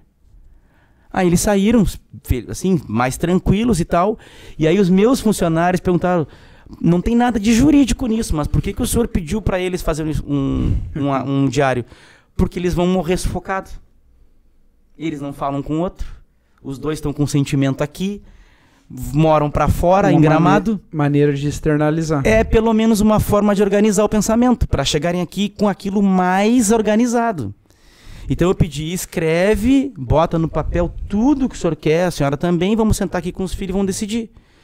Mas vocês entenderam, não é que eles não se amem, entendeu? Ah, É que a mulher tem um Coração problema duro. grave de, de, de, de, de álcool, né? De vício. O cara foi até onde podia, mas vem cá, tu acha que tu consegue resolver isso sozinho? Não vai conseguir, gente. Tem que ter o que ali? Um psicólogo, tem que ter ah, um município com os instrumentos que o município dispõe, assistente social. Mas tu consegue entender o seguinte: para mim era um atendimento na defensoria entre duas audiências criminais. Para eles é a vida deles. É a vida. É a vida. Então, assim, ó, ali, cara, eu, guri, me sinto com um guri, tô resolvendo a vida de duas pessoas e o que é, e o que é mais grave, a vida do guri de 15, que tá em casa, não sabendo se vai morar com o pai ou com a mãe e tá em- desesperado porque não quer que eles se separem. Então tu vê só como a gente tem que ter essa sensibilidade. E essas pessoas tu encontra no mercado. Essas pessoas tu encontra no, no trânsito. E às vezes uma buzinada, umas vezes uma xingada. É aquela pimenta que falta pra pessoa fazer uma bobagem. A né? gota d'água. É, porque nós temos um índice muito grande de suicídio nessa região. Né? Nós temos um índice muito grande. São Francisco de Paula é bem alto, né? Não sei como é que tá agora, mas era um- uma das cidades que tinha um nível bem alto de suicídio, né? Porque as pessoas não conversam uma com as outras, cara. O É Igor, isso aí. tá, e, e- e depois da pandemia, cara, isso aumentou? Mas é meu tu- Deus, cara. Mas meu Deus, tá louco. A pandemia piorou, turbinou, mas também serviu para ressignificar. Teve pessoas que saíram por cima na pandemia, porque assim, ó, vocês têm alguma dúvida que ter uma casa boa e agradável tem um valor muito especial depois da pandemia? Porque assim, ó, cara, na pandemia no auge ali, tu tem um Netflix, um sofá, um fogãozinho a lenha, ou uma lareirinha portátil que seja, não interessa, tu ter alguma coisa pra ficar em casa tem seu valor, né? Segunda coisa, cara, tu ter pessoas que liguem pra ti preocupada tem valor. Terceira coisa, cara, ter alguém pra conversar tem valor. E quarta, tu conseguir sobreviver. Porque assim, ó, tinha gente que quando começou a pandemia, cara, não tinha nada, não tinha, não tinha não tirar. Então, assim, ressignificou. Mas a pandemia trouxe um outro problema para nós, que foi o seguinte: a gente se acostumou na pandemia, é uma coisa que é ruim, que é a gente, come, a gente se acostumou a se isolar. Uhum. Né? Porque na pandemia chegou uma época, da- a gente no o Brasil a gente cantou pneu muito rápido, né? A gente começou muito forte no isolamento, que não era tão preciso, e quando era preciso a gente queria Queria ir pra rua. queria ir pra Já- rua. Já tava de saco cheio. Isso, só que a gente acabou se acostumando um pouco com, essa, com esse isolamento. E agora a gente tá meio desa- se desacostumou com isso. Quando eu fui fazer, eu estava me, me formando em filosofia e fui fazer estágio em filosofia e física, né? Então eu tava dan- de filosofia eu dava aula para nona para para oitava série e de física eu dei aula pro segundo ano e pro terceiro ano do segundo grau, que agora acho que é, é, é médio, né? Ensino médio. Então, quando eu dava aula de física, no meu estágio, os guris se queixavam que estavam perdendo uma época de ouro, que era a adolescência. E eles estavam deprimidos por isso. Quando eu pegava as crianças nas aulas de filosofia, ela, eu ficava claro que elas tinham desaprendido a socializar. Tinha um que, no meio da aula, falou assim: Você levantou e foi embora. E eu, opa, e aí? Não, vou no banheiro. Eu falei: Não, mas a gente pede, professor, porque estava acostumado em casa, é, vou no Claro. banheiro, vou no banheiro, É, foi. entendeu? Foi embora. Então, assim, é um aprendizado, cara. É um E eu vou aprendizado. te dizer mais, a minha grande dúvida é o seguinte: o que que vem? Eu tenho uma séria desconfiança que o período de provas ainda não terminou. Eu tô desconfiado. Porque, cara, vocês já repararam a quantidade de coisa bizarra que tá acontecendo, assim, uma atrás da outra, cara? Muito. É umas coisas que não tem sentido, né, cara? É. Então, assim, é uma, a gente, é, alguém tá querendo, o metafísico tá querendo nos dar algum recado. A gente tem que aprender com isso, cara. Não é possível. Algum, algum recado a gente tem que, tem que, tem que sacar aqui. Cara, e, e como que tu vê isso, cara? A gente meio que começou a sair da, da- do, do Covid, coisa e tal, surgiu É. o, o- a dengue, né? A dengue, impressionante, veio com muita força, né? E, por exemplo, assim, cara, não- vocês têm noção do que, que pode acontecer com essa guerra? Eu não sei. É né? isso. Hoje não nos afeta, mas a tendência é daqui a pouco nos afetar, né? Se a coisa começa, porque assim, se começa a não vir fertilizante da Rússia, agora veio, mas se não vem da Rússia é um problema para nós, né? Se o Brasil não mudar a questão da política ah, do combustível e continuar o preço fixado dependendo do, do comércio internacional, cara, eu problema. nunca imaginei pagar 8 reais no litro de gasolina, nunca imaginei. Que absurdo, E isso né, também tem um impacto. E em Gramado, cara, quando tu pega um Uber, as pessoas comemoram. Todo mundo, não só tu. Todo mundo comemora. Valeu, uh, bate pau, porque não vale mais a pena ser Uber. Vale a pena ser Uber em Taquara, Sim. que tu abastece mais barato, aqui em Nova Hart, tenho certeza, mas lá em Gramado já não vale mais a pena tu ser Uber, cara. Tu não consegue mais. E era uma coisa que na pandemia, pô, tava explodindo. Ser Uber era sinônimo de... Eu conversei com um cara e falei assim, tio, eu tô tirando 8 mil por mês, eu nunca ganhei isso na minha vida. Agora os caras não não estão ganhando isso aí, cara. Não tá valendo mais a pena. Né? Então, assim, isso é uma coisa que a gente vai ter que se adaptar. Uma outra questão que, que, que tá surgindo aí, então, que é o seguinte: o que, que vai surgir, por exemplo, por que o Elon Musk comprou o Twitter? Caralho, É, o que, que ele queria- sabe que a gente não sabe? Eu vi uma entrevista dele falando assim, ó, eu já pedi pra irem devagar com a inteligência artificial e não estão e não tão me ouvindo. Isso. Aí já largou isso aí, parecia assim, né? Tandan. Tu lembra do Exterminador do Futuro? Tandan. Aí compra o Twitter. Que interesse esse cara tem? Quer dizer, tem coisas acontecendo, cara, que a gente fica com. Cara, ele criou, pensando. ele criou um cérebro, né? É, o que dizem, né? Que ele tá trabalhando com isso aí e, se, e tá se assustando com a inteligência Em artificial. um né? ano. Em um É. ano ele quer pôr em prática. É. É, É. isso aí, Neurolink. Porque o problema Muito da, louco, da inteligência Esse artificial, cara- cara... É. Tem um joguinho. Como é que era o nome do joguinho, cara? Era. Um joguinho antigo, cara, que era assim, ó. Tu, era, era, tu chegava num planeta e tu escolhia uma raça pra lutar contra outras raças, tá? E Warcraft 2, se eu não me engano. Warcraft, o, Warcraft 1 ou 2, tá?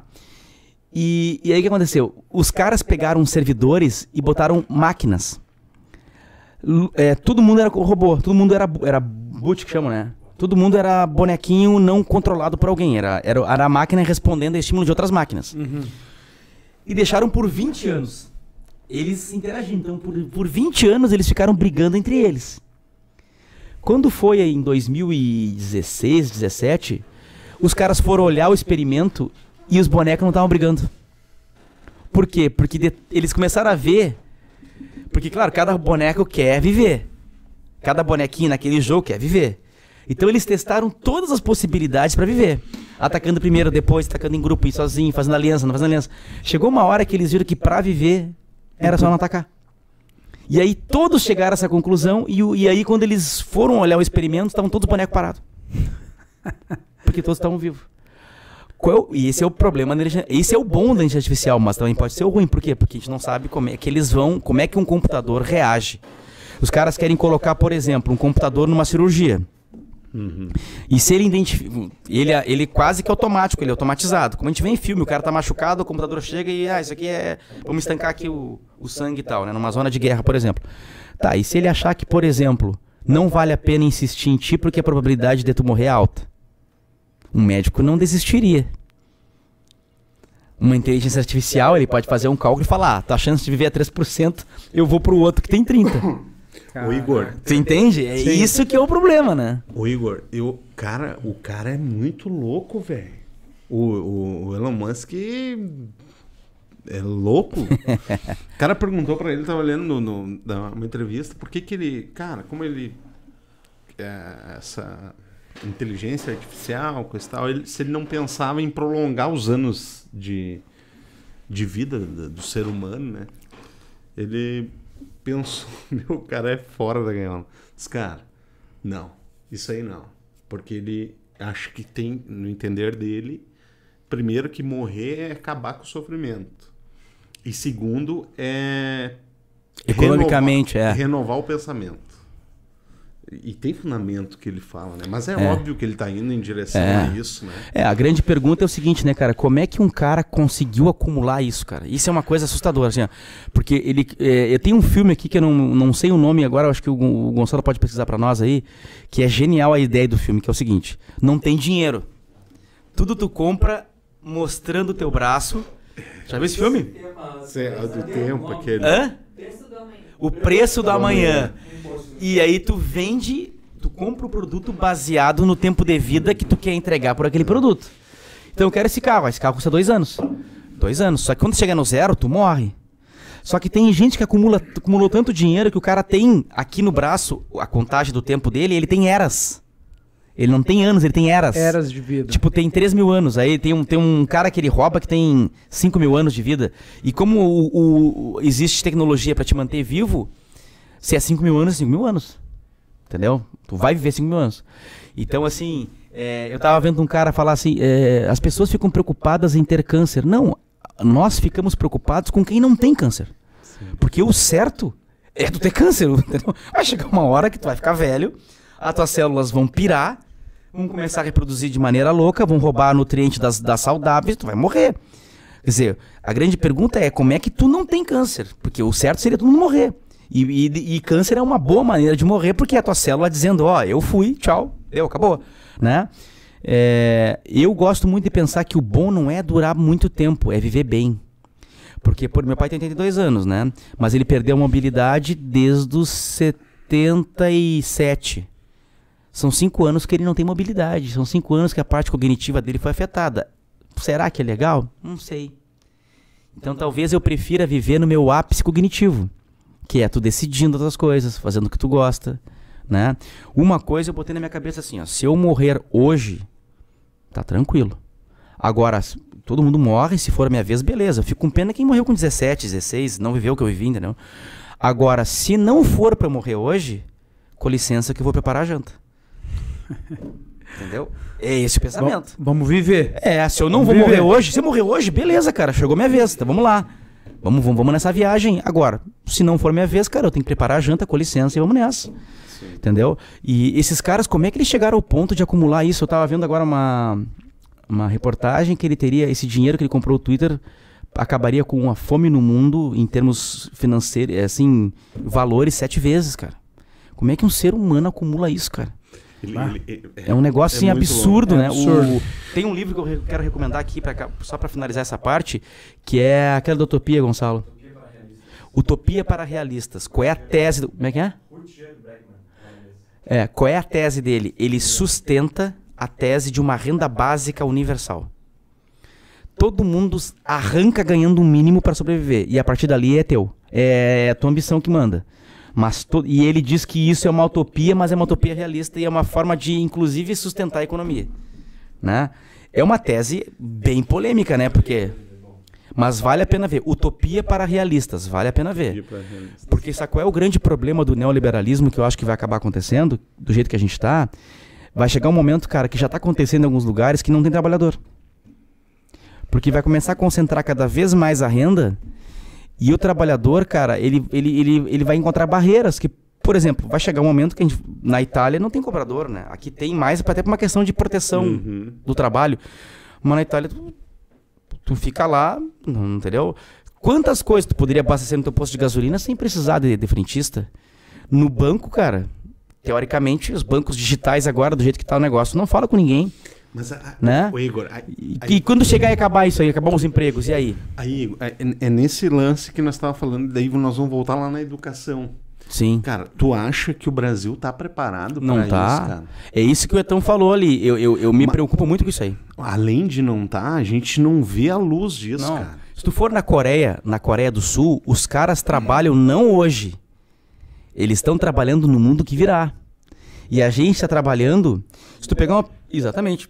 Se tu pegar uma pessoa hoje e falar pra ela assim, chegar em 1500, 1800, 1700, tirar ela de uma sala de aula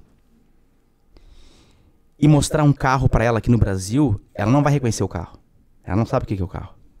Se tu pegar uma pessoa de 1700, trouxer aqui no Brasil e mostrar pra ela um prédio, um arranha-céu, ela vai perguntar o que é aquilo ali, porque não, não é um padrão de prédio que ele conhecia. Se tu mostrar pra uma pessoa de 1700 um shopping, não entende o que, que é. Mas se tu mostrar uma sala de aula, ele sabe o que que é uma sala de aula. Por quê? Porque a nossa sala de aula, o jeito que É a gente mesmo. ensina é bem parecido com 1800 e alguma, aquele jeito fordista de cada um sentar. Parece porque a escola, quando surgiu com esse formato, era para preparar as pessoas para trabalhar em fábrica. A escola, ela é um formato de fábrica. As matérias são segmentadas como uma fábrica é, cada um trabalha num setor. As pessoas sentam em ordem como as pessoas trabalham em ordem. Tem um professor que explica como o cara da fábrica instrui os peões. Então, a, as- a gente montou a escola como se fosse uma fábrica, que é o estilo fordista, que a gente chama. E a gente não está preparado para um outro modelo. O que, que seria o outro modelo? Tem agora a chamada sala de aula invertida. O que, que é isso? Eu digo para ti o que, o que vai cair, tu estuda e vem conversar comigo para nós debater a matéria. Mas eu tenho com certeza absoluta que tu vai conseguir achar no YouTube, em outros lugares, a matéria e a gente vai só debater. Isso é a sala de aula invertida. Porque, cara, tu vai pegar um guri de hoje, vai fazer o cara ficar sentado quatro horas tu escrevendo no quadro. Tem como. Não tem como, Não tem cara. como. Não tem como. E, cara, eu tenho um de 6 e um, a minha filha de 11 anos.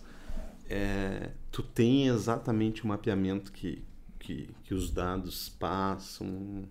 Eu, eu tenho prazer de dizer que a- os professores dos meus filhos hoje são Qualificados, muito qualificados. entendeu? Mas é, o amanhã, cara, mas é, já são pessoas que já estão, entende? Sim. Numa- é. numa- Isso que dá assim, medo, né? Essa geração indo embora, né? Porque hoje, quem é, quem é da nossa idade hoje quer falar, vou fazer pedagogia, vou trabalhar com crianças. Tu não vê muito Não isso, vê. entendeu? Isso que eu tenho medo. Entendeu? E cadê essa galera que por amor vai abraçar? Porque, cara, eu dei aula durante quatro anos, vou te dizer assim, ó. É um negócio, cara, que é pra mim uma missão espiritual. Porque é um negócio muito forte. Se eu dou meu filho pra cuidar, olha só, eu chego, como é que é teu nome? Eu chego pra Ana e falo assim, Ana, meu filho vai passar o final de semana na tua casa. A Ana não vai se estiar, com medo que meu filho suba no segundo andar e caia embaixo. A Ana vai ficar cuidando, vai ver se ele não vai engasgar, vai ver se ele pode comer coisa com glúten, com lactose. Agora eu, eu chego pra Ana e falo, Ana, eu vou botar meus 30 filhos contigo pra te cuidar. Isso é uma sala de aula, cara. São 30 filhos dos outros que tu tem que trabalhar, cuidar, educar. E, e às vezes, cara, eles vêm num, numa formatação que na casa não teve um preparo para o ensino, entendeu? Dos pais conversando, né?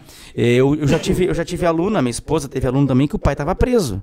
A minha esposa dava aula, minha, minha esposa falou assim: "Eu vou chamar o teu pai aqui na escola assim, vai ser maravilhoso, porque ele vai estar em liberdade, ele está preso". Dizer, como é que tu, como é que tu acessa uma criança que está sofrendo, entendeu? Porque o pai está preso é muito difícil, mas eu tenho uma esperança porque eu acho que algumas coisas estão mudando, né? Por exemplo, sabe quando que nós estaríamos aqui conversando? Nunca, cara. A gente estaria vendo novela, porque o mundo gira em torno, girava em torno da TV aberta. Tu, eu, não íamos estar querendo perder o que, tá, que vai ser assunto amanhã. Hoje, cara, eu não sei nem qual é a novela. Tem gente aqui, 100, 50, 90 pessoas, 7 mil pessoas que vão ver essa nossa conversa e não vão estar na TV aberta. Então tem coisas que estão mudando. Hoje no YouTube, cara, é impressionante. Eu quando comecei a fazer física, eu odiava física. Eu fiz por teimosia. Não, eu vou fazer de teimoso. Eu tinha uma dificuldade absurda. Eu ia no YouTube, cara, para pesquisar. E era fantástico. Eu comecei agora a fazer engenharia biomédica. Cara, é um Ah, o horror. homem é uma máquina. Não, é um horror. A primeira matéria é pré-cálculo. Cara, eu tinha vontade de chorar. Mas aí tu entra no YouTube, então, e os caras assim, ó, pré-cálculo pra idiota. Aí tu fala assim, é isso que eu quero. O cara explica com um fantoche na mão. Oi, eu sou o X. Aí tu fala, entendeu? Aí o cara, oi, eu sou o X, oi, eu sou o Y. Aí eu sou a função f de x, ó, tudo bom. E tu fica ali, agora eu entendi. Quer dizer, hoje tu, mesmo sendo um idiota como eu sou na área de exatas, né? Eu consigo aprender, cara. Então, assim, olha que legal isso aí. Eu acho que tá mudando. A grande pergunta é mudando pra onde? Essa é a minha dúvida, mudando pra onde? Porque o Etão, ele buscou um conhecimento, por exemplo, altamente qualificado sozinho. Eu preciso saber se a nossa gurizada vai ter esse tesão. Porque eu não vejo, isso é uma coisa boa até, eu não vejo eles com tanta ambição. Hum, E isso é bom até num certo momento, assim. Mas, por exemplo, meu filho vai fazer 18, ele. Cara, ele faz 18 daqui a dois meses. Sabe o que, que eu estaria fazendo? Pai, eu quero dirigir, me ensina a dirigir, eu vou fazer essa. vou- Mas olha, eu fiz aniversário à meia-noite, meia-noite um, tô tirando a carteira. Ele, ah, não sei se eu vou tirar a carteira, não sei se eu quero. É, tô pensando. Né? Eles, não- essa gurizada é diferente, entendeu? Filho quer dinheiro? Não, não, pai, só já tenho 10 reais, mas meu filho, 10 reais. Tu não faz. Tu vai dar 10 reais pro mendigo, o cara vai dar uma cuspida em ti. sim. 10 reais. cachaça do 10 Dutra é reais não é cara. nada. Né? 10 reais não é nada. Ele vai te xingar, ele vai dizer assim: ó, guarda pra ti que tu tá precisando. E ele achando que com 10 ele ia sair, por quê? Porque ele não precisa de dinheiro, entendeu? Se meu pai me fala 10, eu falei, obrigado, senhor. Né? Tem mais uns dezinhos pra nós aí? Tem, opa, manda. Né? Então, assim, é, é uma geração diferente. Eu tenho uma amiga que é sensitiva, que é que ela gosta de falar do metafísico e tal. Ela falou um negócio que eu deixo aqui para vocês debaterem. Mas ela assim, ela disse que o mentor espiritual dela contou que as crianças nascidas a partir de 2000 já são híbridos. Que já são crianças mescladas com outras inteligências e vêm para cá para fazer a guinada. Cara, eu não sei se é verdade, mas que essa geração de 2000 para cá é absurdamente diferente da nossa é. Muito, cara. Absurdamente, absurdamente. Porque assim, ó, quando é que a gente ia ficar, por exemplo, três minutos vendo vídeo de gatinho? Eles ficam vendo vídeo. Cara, tem, tem no YouTube, tem, o meu tem três pincher. São duas mulheres com Sim. três pincher. Cara, ele fica horas assistindo aquele. A mulher É. falando com os cachorros. É. Não, porque eles têm uma sensibilidade que a gente não tinha. Cara, a gente era bruto. Era- eu fico imaginando as coisas que eu fazia, cara, a gente era bruto. As brincadeiras que Mas tinha. é que a geração levava isso, mano. Também, Claro. assim, eu, eu- entendo teu, a tua, tua visão e tal. Mas, cara, aquela geração, tu ia fazer o quê? Não tinha, era Entende? isso aí. Hoje, cara, infelizmente, a- a- a- o digital, o celular, a tecnologia tá na mão de todo mundo. Tá É. na mão da pessoa mais pobre, tá na mão, na mão da pessoa mais vulnerável, tá na mão É, de todo mundo. Todo mundo. Então, cara, pô, beleza, tá diferente, mas, mano, é a geração. Eu- Não, eu é. acho que isso, mano. Não, mudou, Eu acho claro. Ô, Igor. E eu acho que é melhor. Eu, eu prefiro encarar isso do que ser ET, né, cara? Não, mas eu, eu concordo contigo, eu também prefiro que eu tenho medo de ET, porque ET, cara, sabe o que é o ET? O ET nunca aparece no talento. Ele nunca aparece assim, olha galera, eu sou o ET, não é vum, aí vem a. Vem sempre no- na agressividade da nave, vem sempre de galera, e sempre assim, ó, tu tá no teu pátio comendo uma bergamota de noite, ele aparece, ele nunca aparece no centro da cidade. Ele aparece sempre na camufla ali, escondido. Eu não gosto muito de ET, eu tenho uma bronca com ET. Então eu não, não sou muito chegado. Ô Igor, mas, Tchê, quando que tu imaginava, né? Eu não sei a história, mas eu- até onde que eu, eu acompanhei, cara, tipo, hoje a gente tem sete meninos, né? Menos de 30 anos na, na Forbes, É. né? Não, é isso, maluco e isso. isso foi a tecnologia, cara, né? É. Não, tu quer ver uma coisa? Ah, se eu chegasse pro Clóvis com 10 anos e falasse, Clóvis, o pai quer que tu não faça a faculdade, o pai quer que tu arrume a nossa garagem, junte mais cinco nerd que nem tu e comece a trabalhar num projetinho daquele, daquela caixinha que tu digita e aparece umas coisinhas na tela. Jamais, cara. Loucura. Jamais. Mas é a história da, da Microsoft, né, cara? Os caras se reúnem, os caras não se formam em faculdade. Os caras se Isso aí. reúnem numa garagem e criam um negócio, cara, que é um absurdo, entendeu? E tu vê assim, ó, hoje nós temos o Airbnb, que é o maior local de hospedagem do mundo, eles não têm imóvel. Não tem um hotel. Tu tem a Uber, que é a maior frota, e não tem um carro. Entendeu? Por exemplo, na minha geração, então, os nossos pais morriam trabalhando para dar imóveis para os filhos. Cara, eu digo para ti hoje que eu não sei se é um bom investimento. Por mais que valha. Porque olha só, vamos pensar comigo aqui. Eu comprei uma casa na praia em Bombinhas, tá?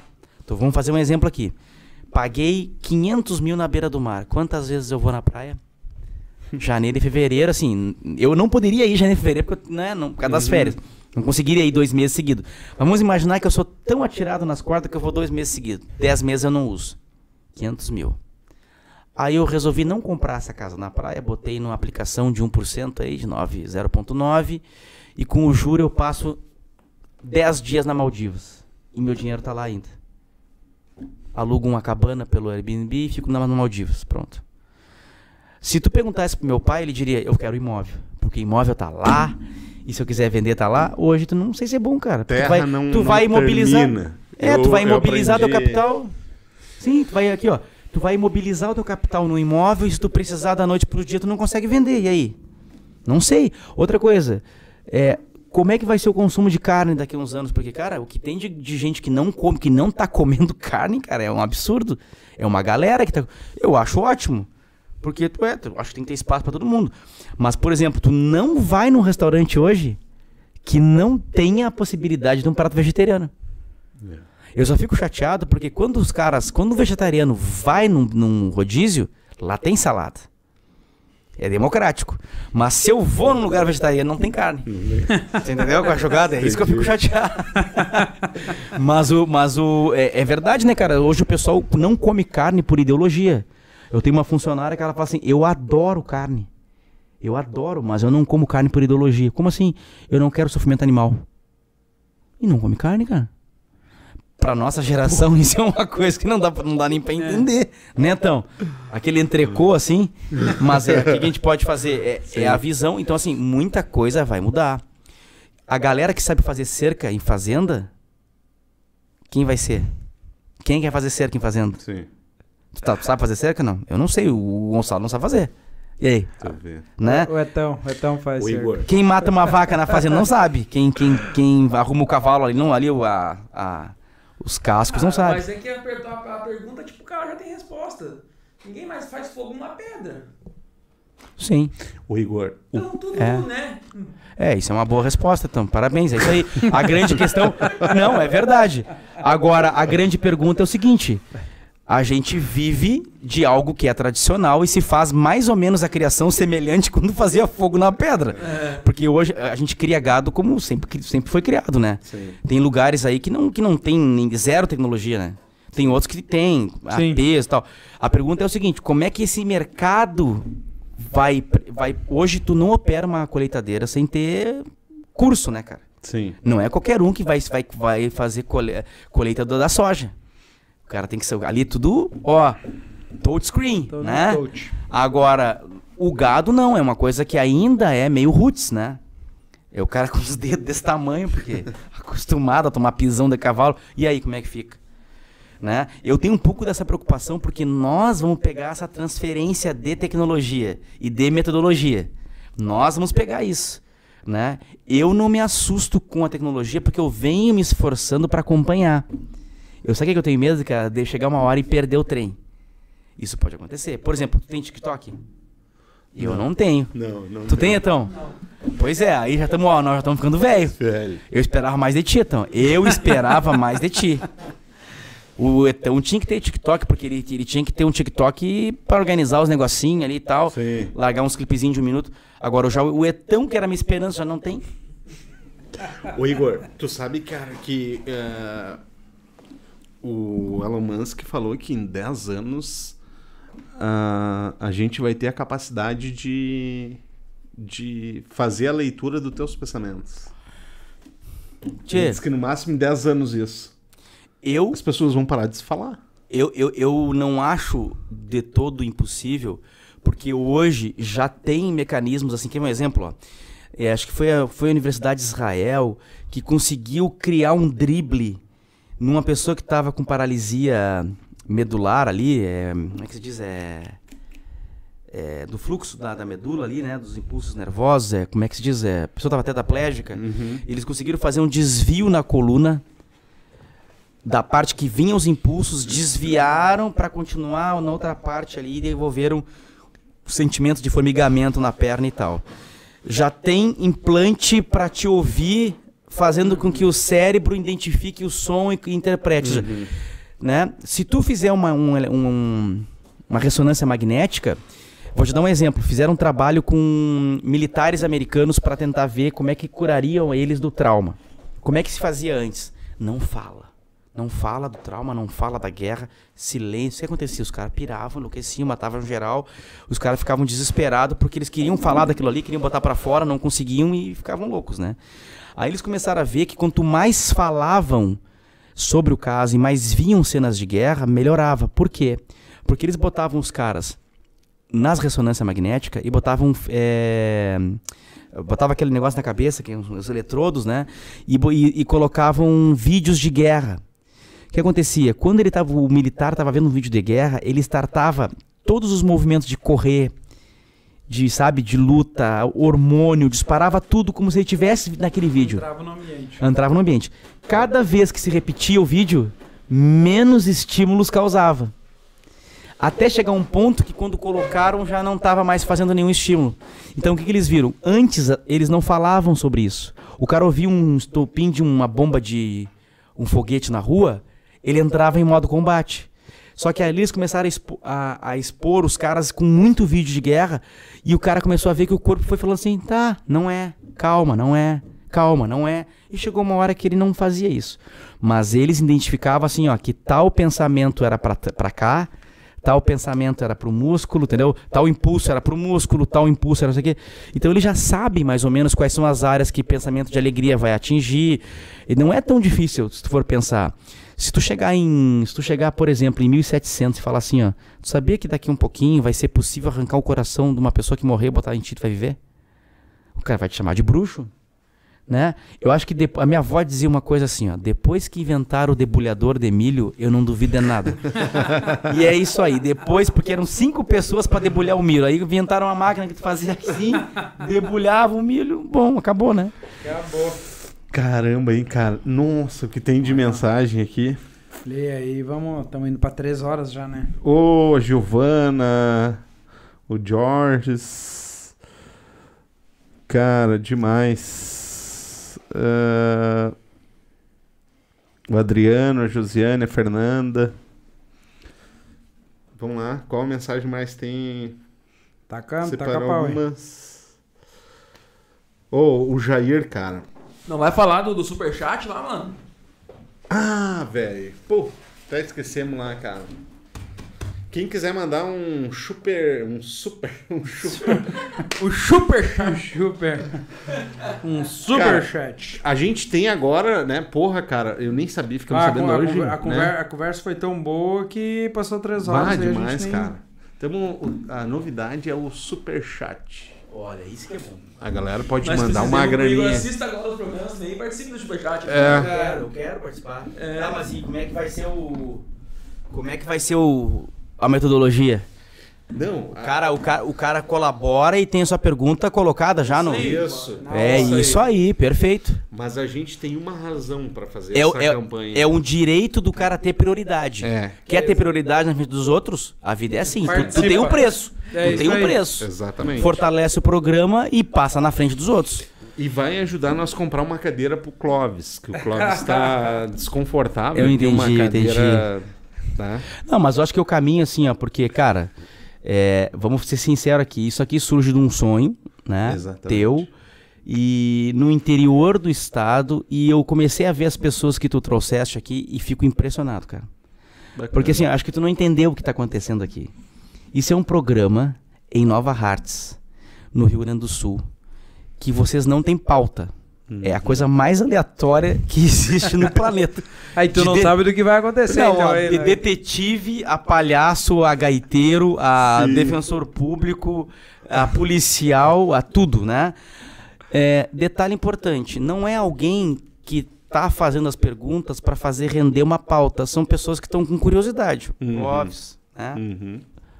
Tá? Então assim, são pessoas que estão com curiosidade. Né? Esse aqui é um. É, que nem tu falou de aleatório. Nem é, é o próximo quadro, né? Do próximo programa, né? É. Tem novidade, vem novidade aí, né? Cara, a gente tá com um projeto. Tinha em Nova Hartz um. O Jair. Ele criou uma. Como é que é o nome, Etão? Uma operadora, uma operadora telefônica. telefônica, cara. É a primeira do mundo. É a Primeira no mundo do cara. Pelo menos essa informação que chegou a nós, né? Vai estar junto com É. nós aqui a É partir primeira de operadora quinta agora. mundo online que foi criada assim e tal. E Nova aí- Arts, né? E a gente vai fazer uma uma, uma, uma A primeira uma do mundo de a Nova Hartz, galera. né? A galera É, de casa pode Tá, ligar, então vamos- vamos- participar. Ligado? Bah. Cara, muito louco. Por isso que eu tô te falando, cara, que eh, a tecnologia, quem não embarcar, tá fora, né? Que loucura, hein? Que eu lou- falei isso Nova pro Hartz pro mundo, cara. Igor. Eu falei pro Clóvis isso e é real, cara. A- As empresas hoje, cara, vai ter guri de 14 anos que vai... Vai tocar o barco, é. É, vai... vai- vai- em- na- Milionário, bilionário. No quarto dele, ele vai criar uma empresa que pode derrubar a tua e... É. É isso que a tecnologia possibilita, só que é aquela situação, né? A gente necessita de contato e de relação, né? E aí, então Isso. tem outro produto que está surgindo É. aí de alto valor agregado. É, Exato. tem uma coisa que não vai sair de moda, que eu acho que ainda é necessária, aí eu fecho com, com o Etão em algumas coisas, no sentido de que o, a, a velha escola, ela ainda persistirá, que é o seguinte, cara, contato é tudo, né? Contato. Tu pode ter evolução tecnológica, mas tu conhecer pessoas, tu estar no momento certo, na hora certa, trocando uma ideia, E abre, e abre só um parênteses. A gente- é, vai. Abre um parêntese. Cara, outra parada que eu acho que a tecnologia nunca vai alcançar vai ser o feeling. Sim. É isso aí. É isso aí. Momento, Sensibilidade. acho, é, é, sensibilidade. Eu acho que, cara, é, é, algoritmo, essas porra tudo. Mas, cara, nunca vai chegar perto de um feeling, cara. É. os 3% lá, salvo ou não salvo? É, é Que isso tu aí. falou Isso antes, aí. né? É, falou antes, já deu letra. Ó, o, Júnior- o, Jair, o Jair me mandou aqui, ó, a Ip- Iptalk. Que Cara, loucura, muito né, cara? louco, muito louco. Cara, é uma ideia, dele. eu fiquei até meio sem palavras aqui, uma ideia bem revolucionária, cara. É, porque hoje que ele me passou, cara, a maior dificuldade hoje né, das linhas telefônicas é, é- é- é realizar a chamada do Brasil pra Israel, por exemplo. Sim. Tem, tem todo um esquema, nem sei como é que faz, na verdade. Sim. A, a operadora dele só digita o número de lá. Eu não sei como é que é o número, que- como, é, como é que funciona, a gente vai entender um pouco melhor. Mas que digita lá o número, pá. É, o que acontecia, o, a grande pergunta que eu vou deixar pra ele é o seguinte: se ele vai possibilitar a internet quando tu estiver fora. Essa é uma pergunta que eu deixo pra ele. Mas é o telefone é, é, fixo, entendeu? Ah, tá. Não, então é coisa mais, então é mais é, é mais interessante ainda porque realmente pro, pro fixo pra quem quer conversar com esse tipo de, de ferramenta, isso aí é uma mão desgraçada pro cara fazer. É, imagina empresas que precisam se comunicar exteriormente. Isso É. é, muito bom, cara. É. Claro que o WhatsApp já tem isso, mas, né? É que a diferença é que o WhatsApp depende de uma série de É, questões, né? sim, sim. É, e o cara é daqui, velho. Então é, é. é De Não, é Nova. fenomenal. Melhor do mundo de Nova Quer ver um exemplo? Fizeram um aplicativo, se eu não me engano, tem vários aplicativos de motoristas na serra operando para tentar suprir um pouco essa, essa situação do motorista de Uber na serra não conseguir o seu valor. Né? Eu fiz uma, uma chamada de Uber, cara, deu sete reais. Bah. Eu, eu, eu, eu me abracei no cara, falei, meu amigo, deixa eu te dar um abraço. Vamos, deixa eu te dar um abraço aqui, porque, cara, assim, Ele gastou oito em Quer um, quer um beijo, cara? Quer um beijo? O que eu posso fazer aqui por ti, cara? Né? Porque sete reais, cara, pelo amor de Deus, cara, tu quer alguma coisa, quer meu corpo? O que, que tu quer? Porque sete reais, cara, é, é- não tem como, cara. Quem é que trabalha por sete reais? Aí, aí olha só a situação, né? Eles que entrou nesse, nesse aplicativo, uma baita ideia, né? Da serra. É, sem contar o que o Uber tira. Ah. Na 7 é to- total, né? Aí ele assim pra mim, tá aí, fiquei seis meses esperando a confirmação de cadastro. Liguei pra lá, os caras, ah, não, mas a gente quer 500 pila pra liberar teu cadastro. Ah, Eu falei, cara, tu tem a ideia boa, é no lugar certo, tu tem a ideia boa, aí tu cobra, tu cobra assim um, de quem às vezes não uma tem, facadinha né, ali, não. E eu vou te dizer assim, ó, quantas pessoas tiveram ideias maravilhosas, cara, e pecaram na execução. Porque a ideia boa, cara, ela não é tão, assim, ela, ela é, não é tão difícil de tu ter uma ideia boa. O problema é tu botar ela em prática, né? Isso. Porque na hora da execução, se tu não tem, tu não tem perfil de gestão, tu bota, né? Eu vou contar uma história pra vocês, disso aí rapidamente, que quando eu tentei ser empresário de suco de laranja. Sabia dessa, não? Não. Então vou te contar essa história aí. Eu tinha 17 para, não, 16 para 17 e eu e meu amigo "Tchê, vamos começar a comprar aquelas ideias de guri, né? Vamos começar a comprar laranja. E não vamos botar água. Vamos fazer um suco de laranja 100% natural, Só laranja. só laranja e vamos vender. Calorão em Bagé desgraçado, né, cara? Os caras vão comprar, ah, beleza. A gente foi num lugar que vendia as, as embalagens, compramos as embalagens para o suco, né? Lacre, tudo, e começamos a fazer. Eu, eu nunca me esqueço, a gente comprou para testar. O quilo da laranja era 28 centavos naquela época. Não sei se como é que tá agora, mas era 28 centavos. Imagina, né? Acho que não, tá, não deve estar 28 centavos o quilo, mas enfim. Nós compramos várias, fizemos, cara, uma produção absurda. Vamos contratar um funcionário. Aí contratamos um funcionário. Falei, ó, tu vai ganhar um percentual das vendas. O cara, não, tamo junto, ó, ó. Aqui, ó. Aqui, então, ó. Aqui, ó. Ele, eu devia ter desconfiado. Eu devia. Ele fez assim, ó. Tamo junto. Fez assim, né? E eu, então tá, beleza, vende. Ele saiu, eram 11 da manhã pra vender. Um calorão, mas um calorão. Sabe aquele barulho de cigarro, assim? assim, aquele barulho de cigarro. Um calorão desgraçado. Aquele vapor na rua, assim. Tchê, ele volta tipo 4 da tarde, sem nada. Sem nada, nada. Nossa, bah, eu me abracei, sucesso. Bah, a gente chorou junto. Eu, eu, meu amigo, eu te disse, cara, quem persevera, quem persevera, vendemos tudo. E eu, e aí, cara, o dia, não, deixa eu te contar assim, ó.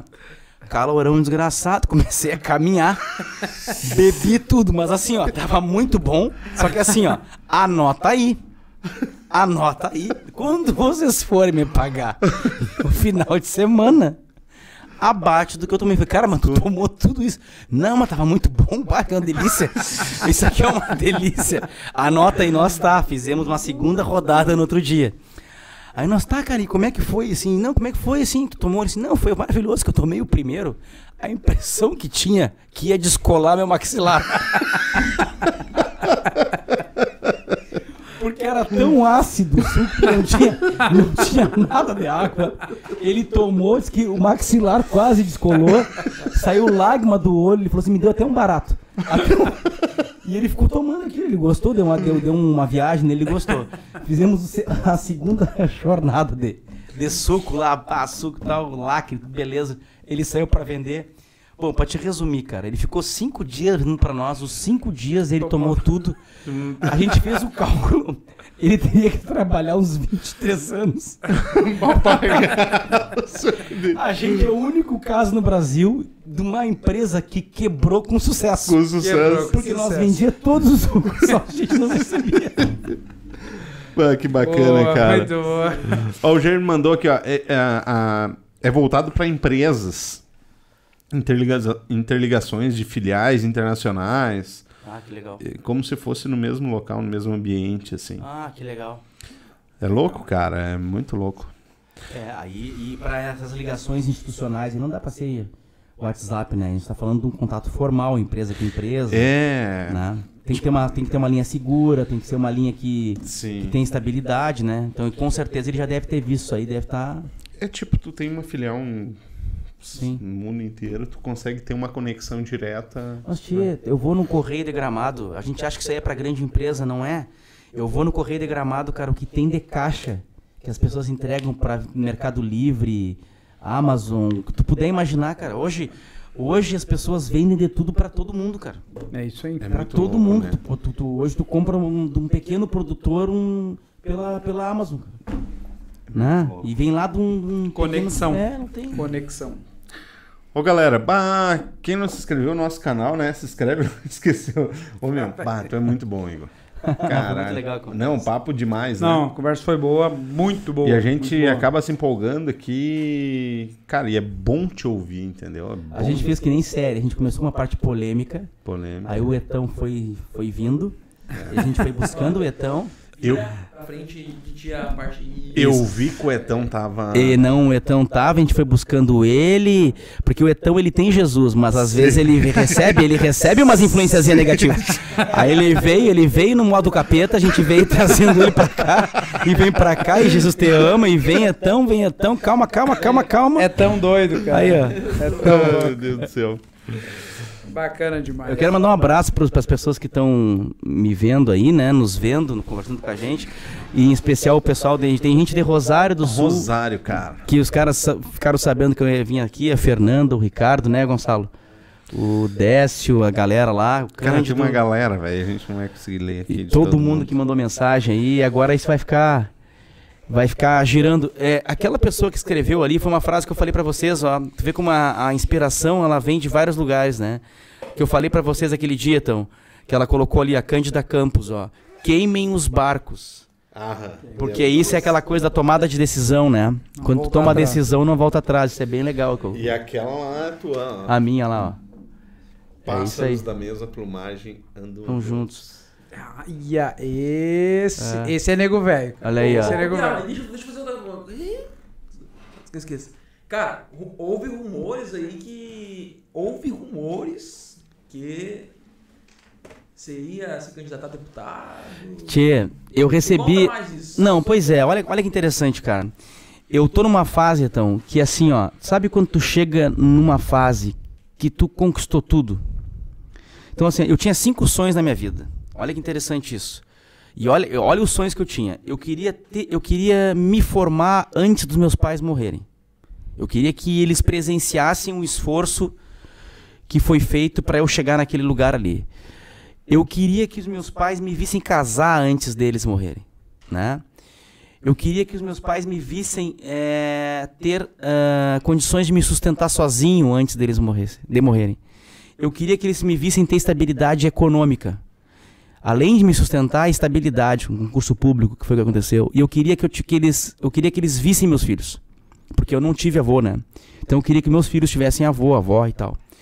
Quando eu conquistei essas cinco coisas, cara, eu falei, bom, perdi o direito de reclamar.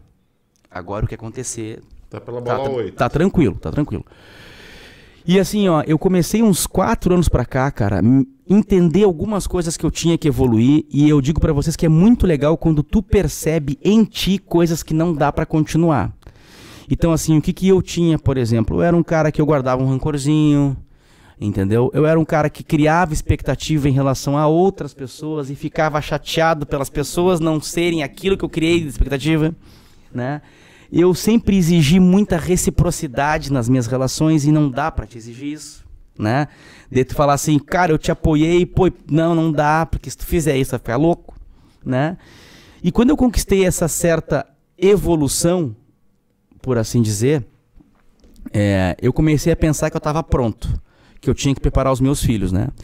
O Gonçalo tá com 17, é um, né, não, já é uma pessoa com, a, com caráter formado. Então, assim, se eu morresse agora, ele ficasse sem pai agora, eu não tenho preocupação com o Gonçalo. Porque ele vai ser um homem de sucesso, vai ter os filhos dele super bem criados, então não me preocupo mais com ele. Se eu morresse agora com minha filha, a mesma coisa, porque eu sei que, apesar dela ter 13 anos, eu já sei quem ela é.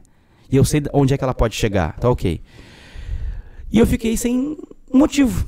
Eu tô na classe final da minha carreira como defensor público. Já trabalhei em mais de 40 lugares.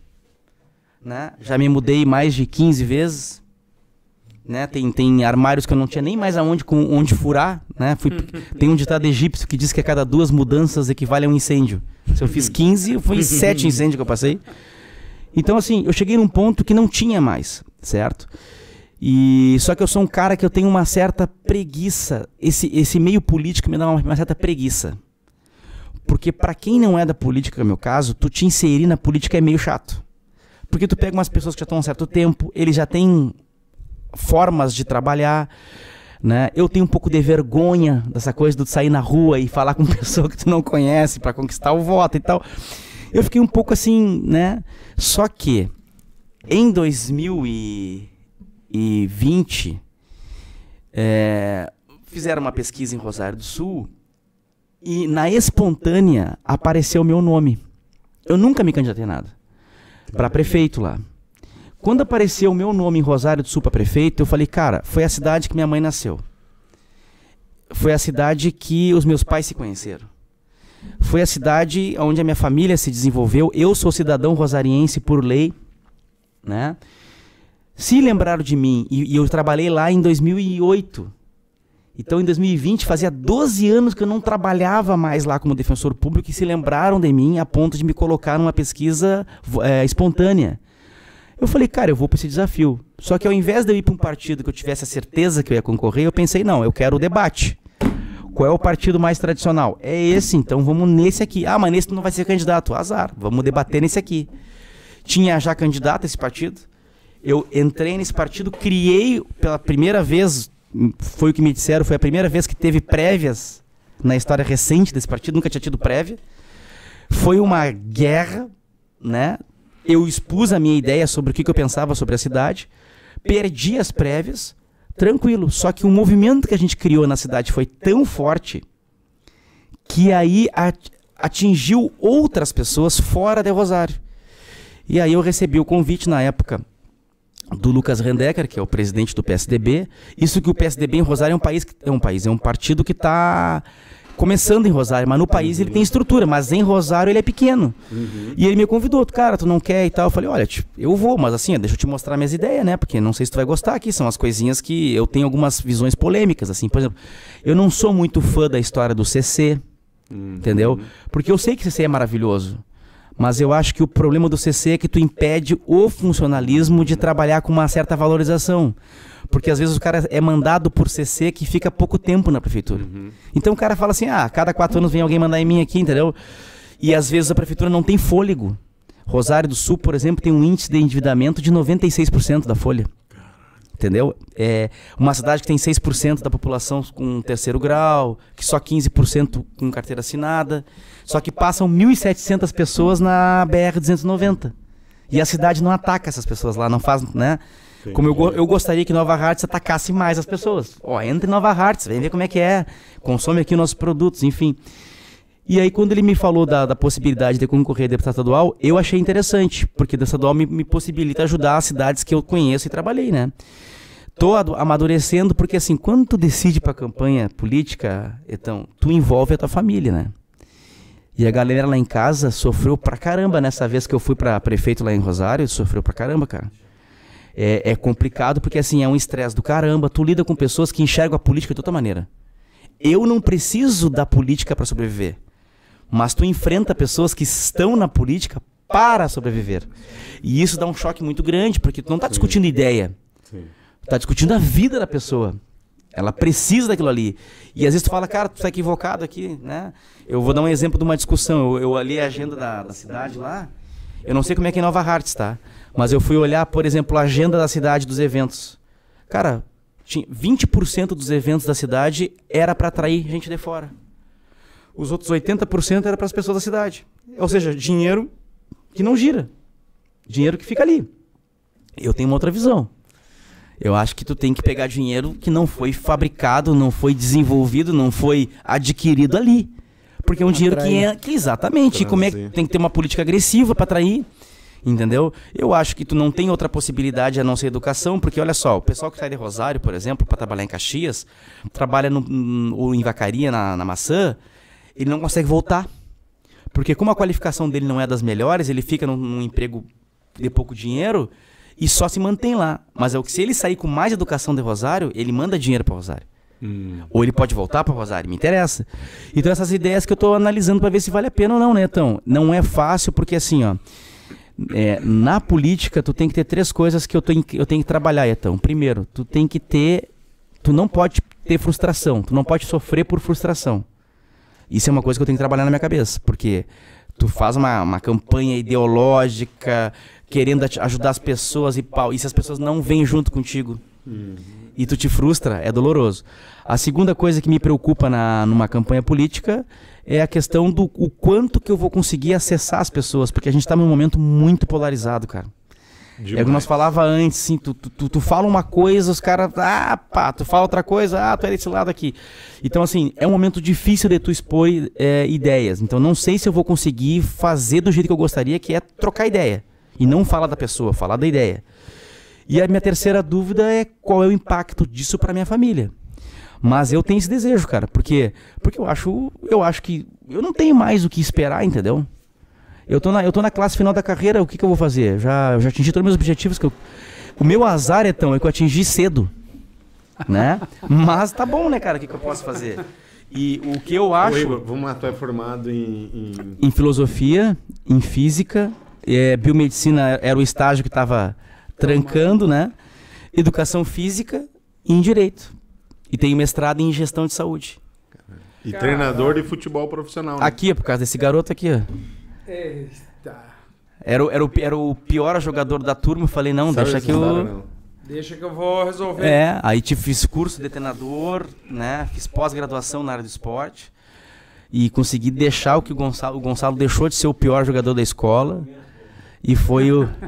Não, ele conseguiu uma coisa jogador. legal, né? Ele conseguiu ser atleta e conseguiu morar fora do país praticando esporte. Quantas pessoas podem fazer isso, cara? Tu morar na Itália praticando esporte. Né? Quando eu fui conhecer, quando eu fui visitar o Gonçalo, era um tigre, era um, ele saiu daqui um adolescente magro. Quando eu, fui visitar ele lá, né? Ele tava um tigre. Quem é o guri na idade dele que tem a possibilidade de morar dois anos em Milão? Pô, né? Poucos. A gente estava vindo agora, há uns dois meses atrás, aí um, ele recebeu uma, uma proposta de jogar no Canadá. Aí eu falei pra ele assim, cara, olha só, muito sabe? Olha só que legal, é uma coisa que ele, ele pode até nem ir. Mas lá os caras ofereceram a possibilidade dele jogar no Canadá, estudar lá, porque o, o Gonçalo ele é um, um guri assim que o interesse pelo estudo ele assume um protagonismo, por isso que eu te falei que é uma gurizada diferente. Na minha eu queria só jogar bola, entendeu? Mas ele, ele tem que estar o estudo junto porque ele tem prazer, é diferente, né? Não tá sendo por obrigação. Então a gente ficou na dúvida. Agora ele tá, ah, vai voltar para Itália, vai para Portugal, onde é que vai? E aí, com essa do, do Canadá é uma possibilidade, ele tá vendo o que, que é. Só que como ele fala fluentemente outras línguas, até a possibilidade de fazer concurso para embaixador, ele queria fazer, porque ele eh, pensou na possibilidade de fazer relações internacionais e fazer concurso. Aí entra assim, ó. Eu fui um jogador frustrado porque eu adorava futebol, eu queria ser esse jogador. Mas a minha vida já foi. Sim. Já escolhi minha profissão. Então, se ele falar, pai, eu quero estudar, beleza, cara, vai lá. Quero jogar bola, beleza, entendeu? Então, assim, ó, eu, eu, eu digo pra vocês já, finalizando essa nossa conversa, né? Eu quero eh, dizer três coisas pra vocês que faltou dizer na última vez lá. Primeiro, né, cara, eu acho que, que eh, possibilidades de conversa como essa, programas como esse, né? eh, fazem com que a gente exponha é, três características que, que vocês têm que estar em mente quando vão fazer esse programa aqui. Que é, primeiro, tu nunca sabe quem está vendo. E como tu não sabe quem é que está vendo, tu não sabe o impacto que tu vai gerar. Então, assim, ó, o que vocês estão fazendo não é uma questão comercial, não é uma questão meramente de entretenimento, eu já considero uma missão. Porque vocês não sabem quem é que está vendo, não sabe é- eu não- eu falei coisas aqui que eu não sei nem por que eu escolhi para falar. De repente, isso aqui está direcionado para alguém ouvir, de repente outra pessoa e fala, assim, nem sei por que eu falei isso, mas falou para alguém ouvir, né? Primeira coisa. Segunda coisa que eu acho que é fundamental, cara, assim, ah, não tenham vergonha do sucesso. E é bom que todos que estão nos ouvindo en- entendam que é necessário apoiar o programa. Então, não tenham vergonha dos mecanismos existentes para sustentar o programa. Porque uma das coisas que a gente fica com vergonha é assim, pá, mas agora tem que estar disponibilizando isso, aquilo. Cara, a galera tem que fazer esse programa durar e infelizmente isso se faz com apoio. Porque assim, ó, o- o- vocês dois estão dando, né, a coisa mais importante de vocês para nós, que é tempo, né? Então assim, cara, é tempo. Então assim, isso tem que ter um peso para quem assiste a ponto do cara dizer, cara, eu quero que isso continue e não acabe, eu vou, eu vou colaborar. Então, não tenho né, nenhum receio de ir para esse caminho. E a terceira coisa que eu, que eu digo para finalizar para vocês é o seguinte, cara, eu acho assim que ah, nesse tipo de programa, vocês aqui acabam fazendo com o convidado uma espécie de exorcismo. Porque o cara na conversa aqui, ele bota para fora coisas que talvez nem ele tenha reparado, porque a gente faz o debate, Sim. conversa e tal, né? Então, assim, é, é- acaba sendo quase como uma psicanálise aqui, né? E o que eu acho legal desse novo formato, com a participação do Etão e tudo mais, é que vocês são diferentes de tudo que tem. Porque vocês não são um programa direcionado para pautas já pré-estabelecidas, vocês não estão num grande centro, vocês não estão com uma verba considerável de publicidade ou pessoas conhecidas para impulsionar. Cara, vocês são Don Quixote. Don Quixote. Don Quixote era o cara que lutava contra os moinhos, entendeu? Imaginários. Só que tem uma coisa, teve gente que lutou com pessoas reais e não entrou para a história como entrou Don Quixote. Então assim, vocês estão aqui lutando contra os moinhos, né, para fazer o programa é, encaixar e, e vão entrar para a história por isso, porque volta a dizer, cara, é nova Hearts. Entendeu? Hoje, mais de 10 pessoas que eu conheço que estão espalhadas no Brasil me disseram que iam assistir. E é o nome da cidade, né? Então, isso que eu acho que é legal. Então, eu quero agradecer mais uma vez, né? Dizer que pra mim é uma satisfação. O Yarley ficou sabendo que eu vinha pra cá, me mandou mensagem. Acho que ele quer voltar. Oh, O Yarley, porque ele. Bah, aquele dia aqui, até churrasco ele comeu, né? E ficou faceirão. Foi a única boa vez demais. que eu comi churrasco aqui no Toto, cara, te contar. É. Vamos trazer o Yarley então. Eu Sabe que aque- aque- aquele, churro, aquele churrasco do Toto ali foi engraçado, porque foi assim, ó. Foi churrasco durante o papo. Então a gente conversava aqui e ia se inebriando com o cheiro, ficando louco com o cheiro. Só pra lembrar que foi três horas de conversa, né? Então também. Sim. Merecemos. Ah, E, cara, e, e agradecer mais uma vez a lembrança de vocês, né?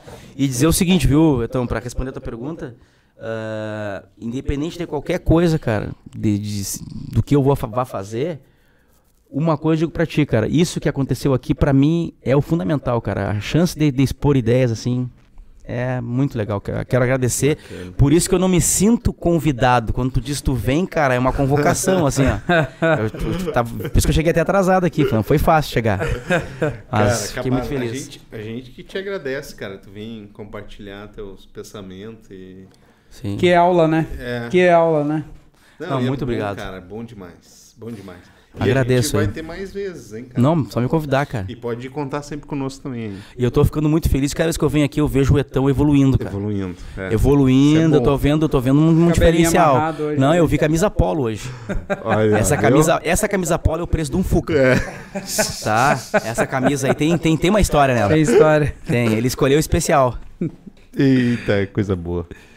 É isso Cara, aí. então tá. Farmácia, 25 anos, até sábado ao meio-dia.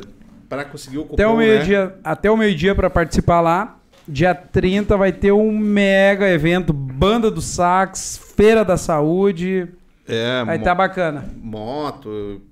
Caramba, quer, quer, quer tá de motinha participar do sorteio da moto aí nas, no sábado? Compra lá, participa. Ô, que bacana, cara. É isso aí, Ah. Totão. Tu quer ler mais alguma coisa hoje? Já estamos com. Deixa eu sa- Nossa, de mensagem, cara. Ahn, deixa eu ver aqui a mensagem. Cara, ah, também mandar. Cara, agradecer aqui a cirurgia dentista Josiane, né? Nossa Ah. parceria.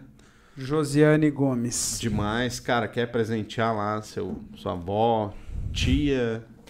Cara, Marido, se o marido precisar fazer um botox É. lá também, manda eu já lá. tô quase nessa fase aí. Clareamento, implante, prótese. Show de bola. Galera, brigadão. Top, hein, Clóvis? Gostou? Bah, legal. Bom demais, né? Legal, uma aula. Se tu achava que eu, que eu lia bastante, tu viu ali, né? Porra, cara. Ah, os caras destroem, né, cara? Mas é isso aí, ó. Leitura é o. Ah, até, o até o Etão tá lendo, cara. É. Até o Etão no primeiro livro, cara. É vida. Valeu, pessoal. Valeu. Nos acompanhe na quinta-feira Quinta-feira. que tem surpresa aí, quadro Oh, vai novo ser aí, louco. vai ser bacana aí. Grande tá? Júnior na quinta. Júnior.